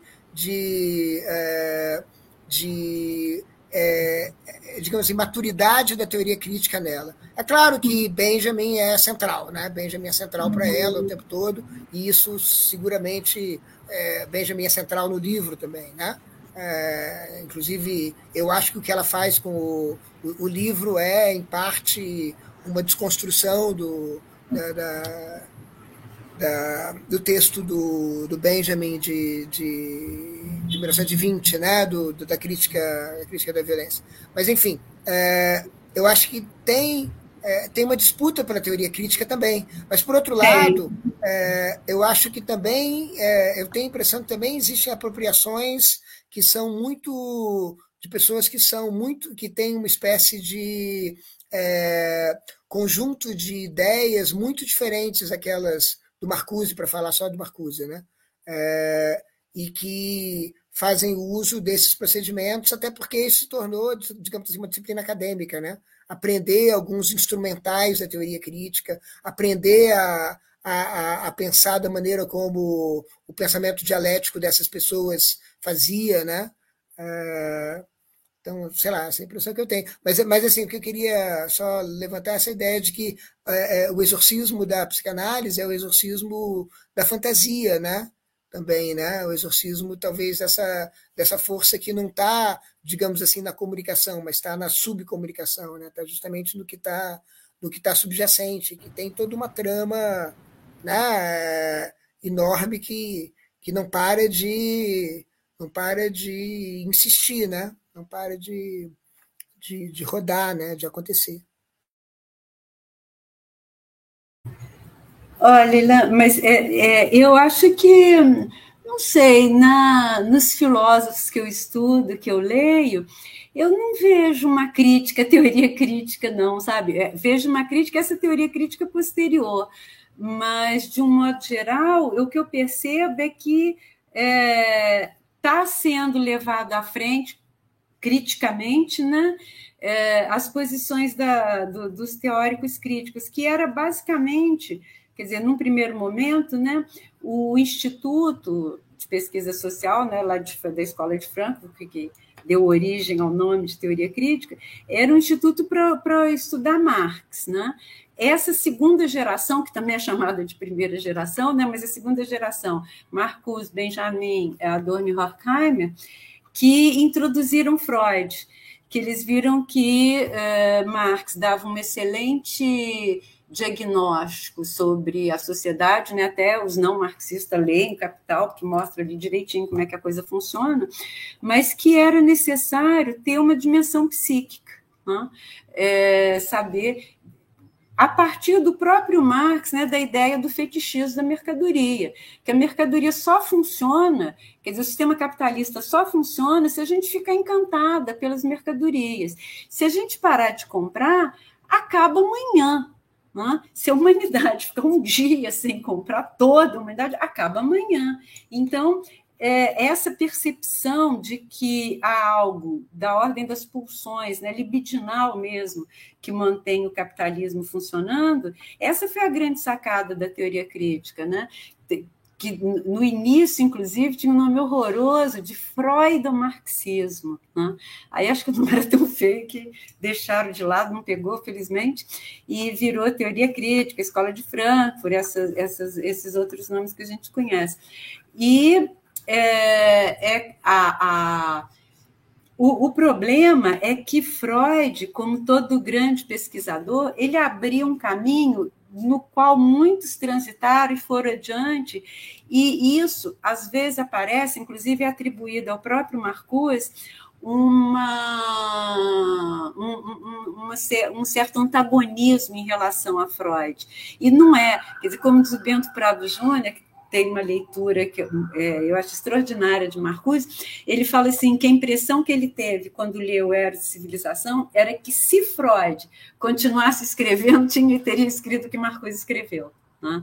Porque Freud também, nesse aspecto, ele foi um, um pensador bastante honesto. Né? Ele é capaz de, algum, em alguns textos, falar: olha, aquilo que eu falei antes não é bem assim, né? levando a pesquisa adiante, eu prefiro apresentar agora dessa forma e tal. Então, é, o Bento tem essa ideia de que se Freud tivesse continuado a escrever, talvez escreveria Eros e Civilização.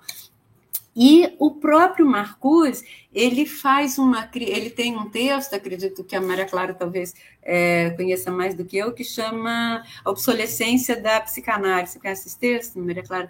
Então, ele próprio contesta Freud é, no que diz respeito à, à figura do pai. Né?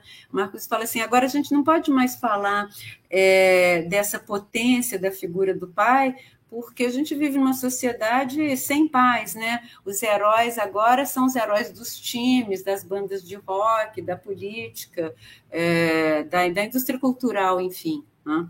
que há muito é, ultra, deixou, é, obscureceu, né, obnubilou a figura paterna. Então, a gente continua numa, numa sociedade autoritária, mas é, com um formato patriarcal, mas sem a figura do pai. Né? Até porque, inclusive, nos negócios, o pai não é mais definitivo, né? Os, as pessoas não seguem mais a profissão dos pais, enfim, é, houve uma certa independência em relação aos pais, tanto financeira quanto é, psíquica, pulsional. Né? O pai não é mais o grande modelo.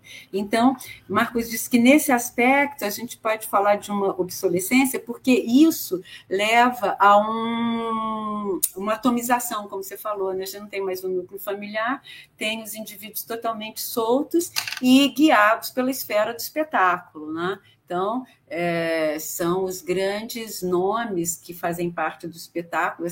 Agora tem, eu acho incrível que tem agora celebridades que não fazem nada, né? que vivem de ser celebridades. Então, aparece assim, olha, hoje eu vesti essa roupa aqui, tá? essa camisa branca, assim. Então, amanhã tá todo mundo de camisa branca.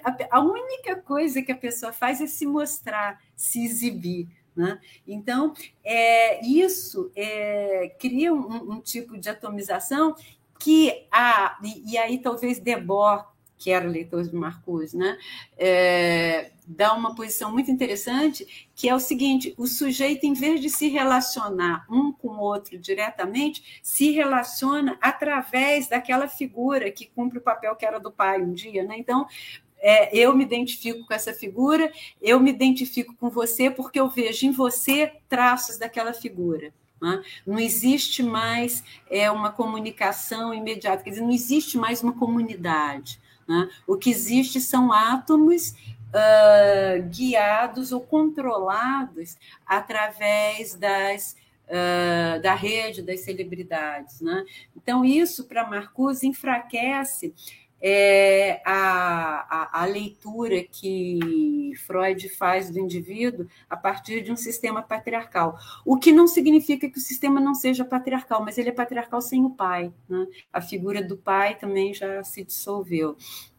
É, eu penso assim que o, o, a, a, grande sacada da teoria crítica, sem dúvida, foi essa, esse entrelaçamento de Freud com Marx, quer dizer, que isso implica também a percepção de que aquilo, aqueles traumas, desejos, anseios que eram atribuídos ao indivíduo, os teóricos da segunda geração da escola de Franco foram capazes de perceber no coletivo. Né? Então, Marcos tem uma frase que eu acho muito legal, ele fala que, por exemplo, os mitos são as fantasias coletivas, né? são a expressão da fantasia coletiva. Então, a gente tem as fantasias individuais, mas temos nossas fantasias coletivas. E é, é, talvez por isso que a fantasia, como objeto de estudo, fique um pouco obscurecido, porque é através da fantasia que a, a estrutura se move, né? que há toda essa manipulação dos desejos, das coordenações e, e, e, e toda essa rede simbólica que mantém a sociedade unida. Né? Então, é, é oferecido uh, diversas, são oferecidas diversas fantasias e o sujeito, então, ele ele não tem mais tempo nem, nem energia para criar suas próprias fantasias, ele adere a alguma daquelas fantasias que lhe são oferecidas e se torna com isso é, um alfácio. Né? E o problema é que a gente perde o, o, o que a humanidade tem de mais rico, que é a capacidade de imaginação. Você não precisa mais imaginar uma imagem de desejo, ser bombardeada com imagens de desejo o tempo todo. Então, isso é talvez o, o, o que se tem de mais grave né, em todo esse processo. E é, ainda não descobriram como manipular totalmente Eros, né? mas no 1984, não sei se vocês se lembram, né? Dão um jeito de anular também pelo medo, né, pelo terror. Então, é, o problema filosófico grave que eu acho é que não se pode mais falar de emancipação porque a gente não tem, a gente desconhece crescentemente o espaço da liberdade. Né? Como eu falei, tudo se resolve aqui, assim, os sentimentos, as sensações, o consumo e o modo como o mundo é administrado é difícil falar de emancipação, né? Quando não. É, Marcos tem uma frase muito legal que depois é, esse pessoal que eu estou chamando agora de escola de Ljubljana, né? DJ, Kalenka Zupansky, Samu Tomik, é, Malendola, eles todos eles repetiram que é o seguinte: é preciso ter experiência de liberdade para se desejar ser livre. Quem nunca teve a experiência interna de liberdade não vai desejar ser livre. E, e onde que Marcuse localiza a experiência de liberdade? Exatamente na imaginação. Né? A imaginação ela é descontrolada, ela é absoluta e ela é livre. Né? Então, é essa experiência que é, nós é dessa experiência que a gente está abrindo mão em nome das ofertas, em nome do que é oferecido. Isso é, é, é sério, é perigoso.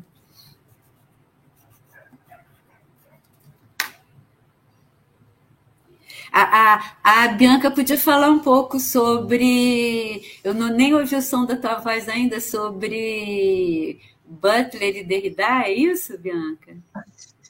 Não, gente, que isso. Eu também nem sou especialista, eu adoro colocar a gente para cima. É, mas, assim, achei super interessante a conversa de vocês, né? Para quem está assistindo, é, eu e a Damaris, a gente trabalhou mais na parte de editoração da revista, né? Por isso que a gente está aqui. Mas peguei várias referências interessantes até para minha dissertação. Aí o Ilan vai ficar louco, porque eu já tenho muita referência, mas eu acho que é sempre bom a gente agregar. E, e, essa questão da fantasia é muito que eu tenho procurado trabalhar né? E quando você falou, é, professora, do, da questão da fantasia e como a fantasia é sobre a alteridade, isso ressoou muito com o meu projeto. Às vezes até eu posso roubar essa frase sua, porque é, é isso assim que eu estou tentando trabalhar, né? Essa ideia dos xenos, né? Do grego, né? Do, do estrangeiro, do outro, do alienígena para ficção científica, é, como é, como como isso está relacionado à fantasia, mas também muito à nossa realidade. Então, vocês falaram sobre a questão da utopia, por exemplo, mas é, dentro do movimento afrofuturista, por exemplo, né, na fantasia você pode, é, vão dizer que a distopia já aconteceu, aconteceu na diáspora do, é, dos povos escravizados, dos povos negros escravizados, né? E então que muito do que a gente está escrevendo, que, que, fantasia e realidade se confundem muito mais do que a gente imagina. E eu acho que aí a gente entra também no aceleracionismo, no xenofeminismo, para pensar como que é, a, a, dentro da filosofia, dentro do que se discute na, é, na contemporaneidade, tem esse lugar para fantasia e que se a gente não se apropriar dele, outras pessoas farão isso muito bem, né? Como a gente vê com as fake news, com né, aquele que não será nomeado, com Trump. então eu, eu tenho buscado muito me adentrar nisso, né? E dentro do trabalho da Natália, né? Ela está trabalhando com música eu busco muito a literatura, né? O que autores é, negras estão estão trazendo de tão mais potente do que às vezes até a gente dentro da academia com essa fala super rebuscada e aí chega uma Carolina de Jesus, né, que nem completou o ensino fundamental e transmite com muito muita potência é, a questão da realidade social né, que as pessoas pretas, pessoas pretas passam no nosso país. Então é isso. Mas é, vocês gostariam que a gente falasse um pouquinho sobre a editoração, talvez para finalizar? Eu gostaria sim, mas eu gostaria também de saber que autoras negras você está lendo de ficção. É, sem dúvida, Otávia Butler, né, pela tua fala. Sim, é a minha favorita. Não, não vou dizer que é a minha favorita, mas as minhas favoritas são Carolina de Jesus, Conceição Evaristo e a Octavia Butler. E é engraçado, porque eu comecei estudando com Ilan Judith Butler e migrei para Octavia Butler. Então, é, não saí de, das Butlers, mas é, eu acho que é isso, todo mundo tem que ler Octavia Butler, porque além de ser muito divertido, muito fácil, muito fluido, eu acho que ela era alienígena, porque tem obras dela que falam sobre coisas que a gente está passando hoje em dia, né? Agora eu esqueci o, o, título da obra, se alguém lembrar, aqui ela fala né, que é uma distopia que começa a pegar fogo e aí o grupo tem que migrar. É, enfim, ela fala, ela cita coisas que é, tem um presidente lá que é igualzinho o Trump, que fala coisas que o Trump falou depois, anos depois, né?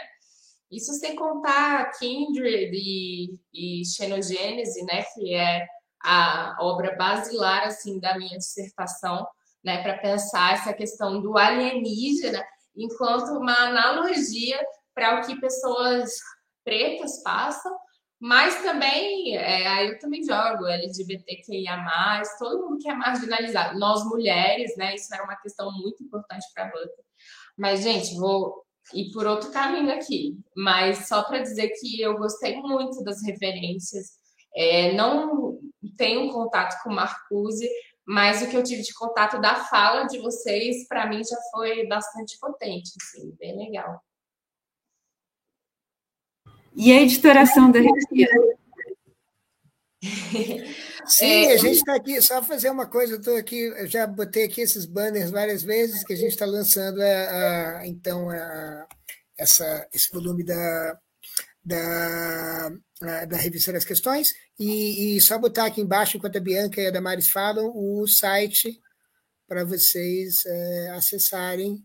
É, é, só procurar a revista das questões atual e vocês acham que tem, não tem maior dificuldade, não. É, eu vou falar um pouquinho, aí eu acho que a Dani pode falar um pouco mais, porque. Mas, assim, eu acho super interessante essa ideia que a professora Leca teve de colocar né, pessoas que trabalharam na editoração na, nessa live, porque apesar de ser um processo que assim, que às vezes pode parecer chato, né? E é chato mesmo para a maioria das pessoas, é um, é um processo que dá bastante trabalho, né? E que faz muita diferença para um texto, para uma revista, né?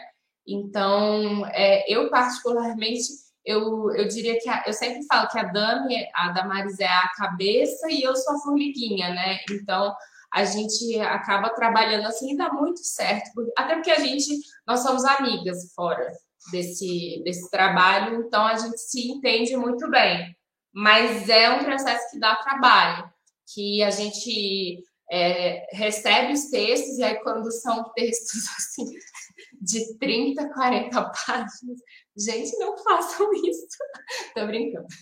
Façam o que vocês quiserem, mas quando a gente recebe um textão assim, a gente já fica, ai meu Deus do céu, porque o, é, o trabalho de formatação, alguns textos, inclusive, a gente lê né? Esse da Natália, quando eu peguei esse Angela Davis, blues, aí, uh! aí a gente vai pescando algumas coisinhas, mas é, o, a formatação ela não é só tipo seleciona tudo, coloca justificar, não, porque tem as citações, as citações vão ser de outra formatação. É, às vezes a pessoa, a gente fica confusa se a pessoa está citando, se a pessoa ou se a pessoa fez errado. Então, é, exige uma certa um trabalho e uma conversa com quem escreveu o texto. Então, às vezes vai voltar até umas duas vezes para quem escreveu o texto. E eu acho que a parte mais legal é assim do trabalho com a Damares é que é, uma faz uma parte, a outra outra, e geralmente a gente troca para ter certeza que não passou nada em branco. Isso eu acho essencial. Né? Pode falar, Dani. Ah, eu acho que você falou tudo. Assim, a parte da leitura, a gente faz uma leitura, revisão, é, revisão, né? E aí, às vezes, a gente perde aquele gosto quando é a leitura realmente porque você está né, interessado. A gente faz a primeira leitura mesmo de revisão, normalmente é a Bianca que faz essa parte. Aí, ah, depois essa parte de paginação, é, formatação, aí até também jogar no sistema, que é outra, outro, outro trabalho também. Então, são diversas fases. A gente tem, tipo, como é é o nome, meu Deus? Tipo, coisinha de controle, sabe? Com os, os nomes antigos, os autores, para não perder as referências, porque quando coloca no site, às vezes, né, o sistema é meio problemático, às vezes não aceita. Então, assim, é, é chatinho, como a Bianca falou, mas ao mesmo tempo é prazeroso, porque também dá a possibilidade, às vezes, assim, a gente não está sempre podendo acompanhar todas as revistas, né? Mas, às vezes, assim, se depara com umas pérolas maravilhosas. Então, assim, bom demais. Eu queria falar uma coisa sobre emancipação, Ilan, em relação ao que as meninas estão falando, é, as meninas, né, Damares e a Bianca, que é o seguinte, é um outro problema dessa sociedade que a gente vive atualmente, né, onde a ideia de emancipação foi abandonada, é que é, a, a, a racionalidade instrumental, a racionalidade tecnológica, além de nos oferecer é, a forma dos nossos desejos, né? ela também nos submete de uma maneira que depois é difícil pensar em emancipação, porque para lidar com a máquina, para lidar com o computador, você tem que se submeter totalmente a ele. Né? Se você fizer alguma coisinha errada, o troço não funciona. Então, é, eu tenho assim muita, muita dificuldade. Eu, eu lido com o computador um dia sim, um dia não. Eu não, não, não ligo todos os dias. E, e, e, o dia que eu ligo, eu já acordo assim com uma certa angústia e sofrimento. É, porque eu e penso assim, eu vou sentar na frente dele como uma pessoa que consegue lidar com isso. E aí, de fato, me transformo numa outra pessoa que é capaz de receber todas as ordens e seguir, eh, se comportar da maneira adequada para que a máquina execute aquilo que eu estou desejando. Então, eu fico pensando nisso, quer dizer, é muito difícil você ter ideias de liberdade, de emancipação, mais uma vez voltando para o Marcos, né? já que a experiência cotidiana que a gente tem é a experiência de se render eu acredito, não, mas é a experiência de se render a uma máquina.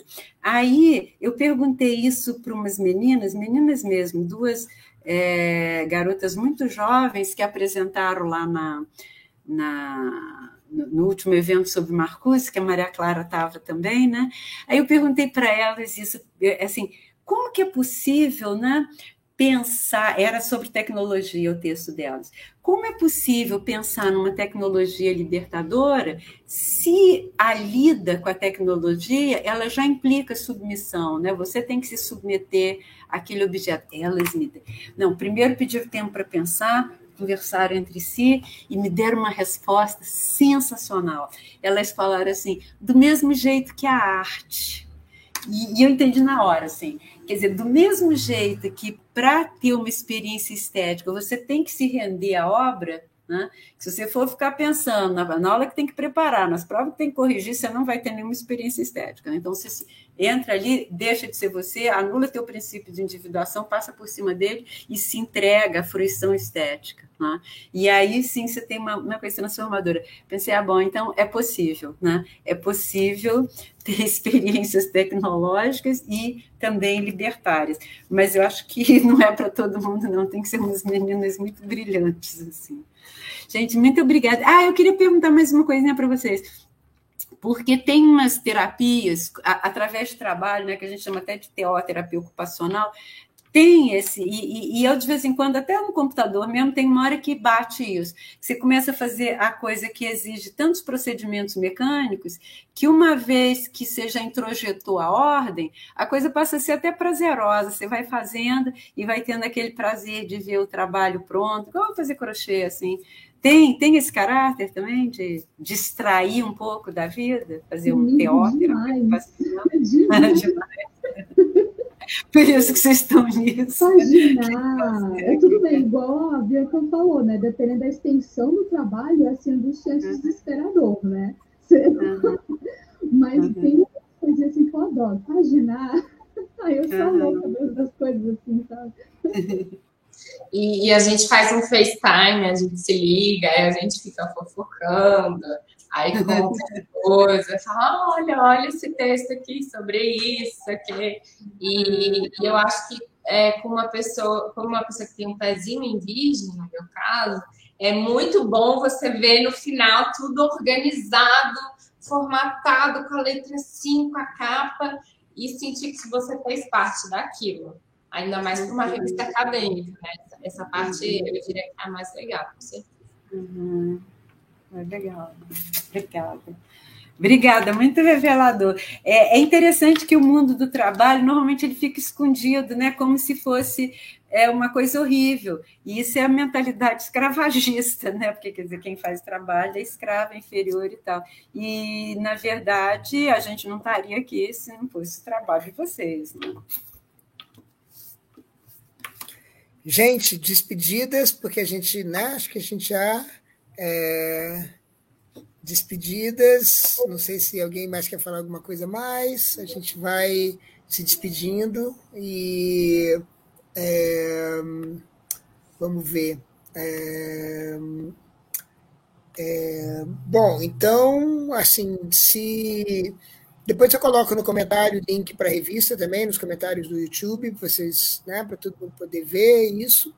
E muito obrigado a todo mundo que esteve aqui, a, Bianca, a Damares, a Natália, a Maria Clara, a Leca, por ter é, editado esse número incrível. E pronto, então, e fiquem é, todo mundo conectada na, nos próximos nos próximos próximas edições da, da do programa Cosmopolíticas é, que vão continuar acontecendo na sexta-feira à noite, até segunda ordem, né? Talvez desse mundo híbrido que a gente está, já não seja a sexta-feira à noite tão conveniente como era no ano 21, mas a gente está com a intenção de continuar nesse horário e outras coisas vão acontecer. Aí, é, uma delas já, já comunico a Damares, que eu acho que a gente vai ter que fazer em breve, que é pelo menos um programa na, aqui no Cosmopolítica sobre 50 anos de Antiédipo, né? Porque esse ano a gente está fazendo 50 anos e tem muita coisa acontecendo, mas a gente pensou até em fazer uma chamada da RDQ, mas a gente não teve pernas para fazer essa chamada. Mas a gente, mas acho que o programa aqui a gente poderia começar a pensar aí para daqui uns um, um, mês aí ou até menos. Então, é, acompanhem o transe e a Cosmopolíticas. Tchau, tchau, gente. Eu vou encerrar a transmissão.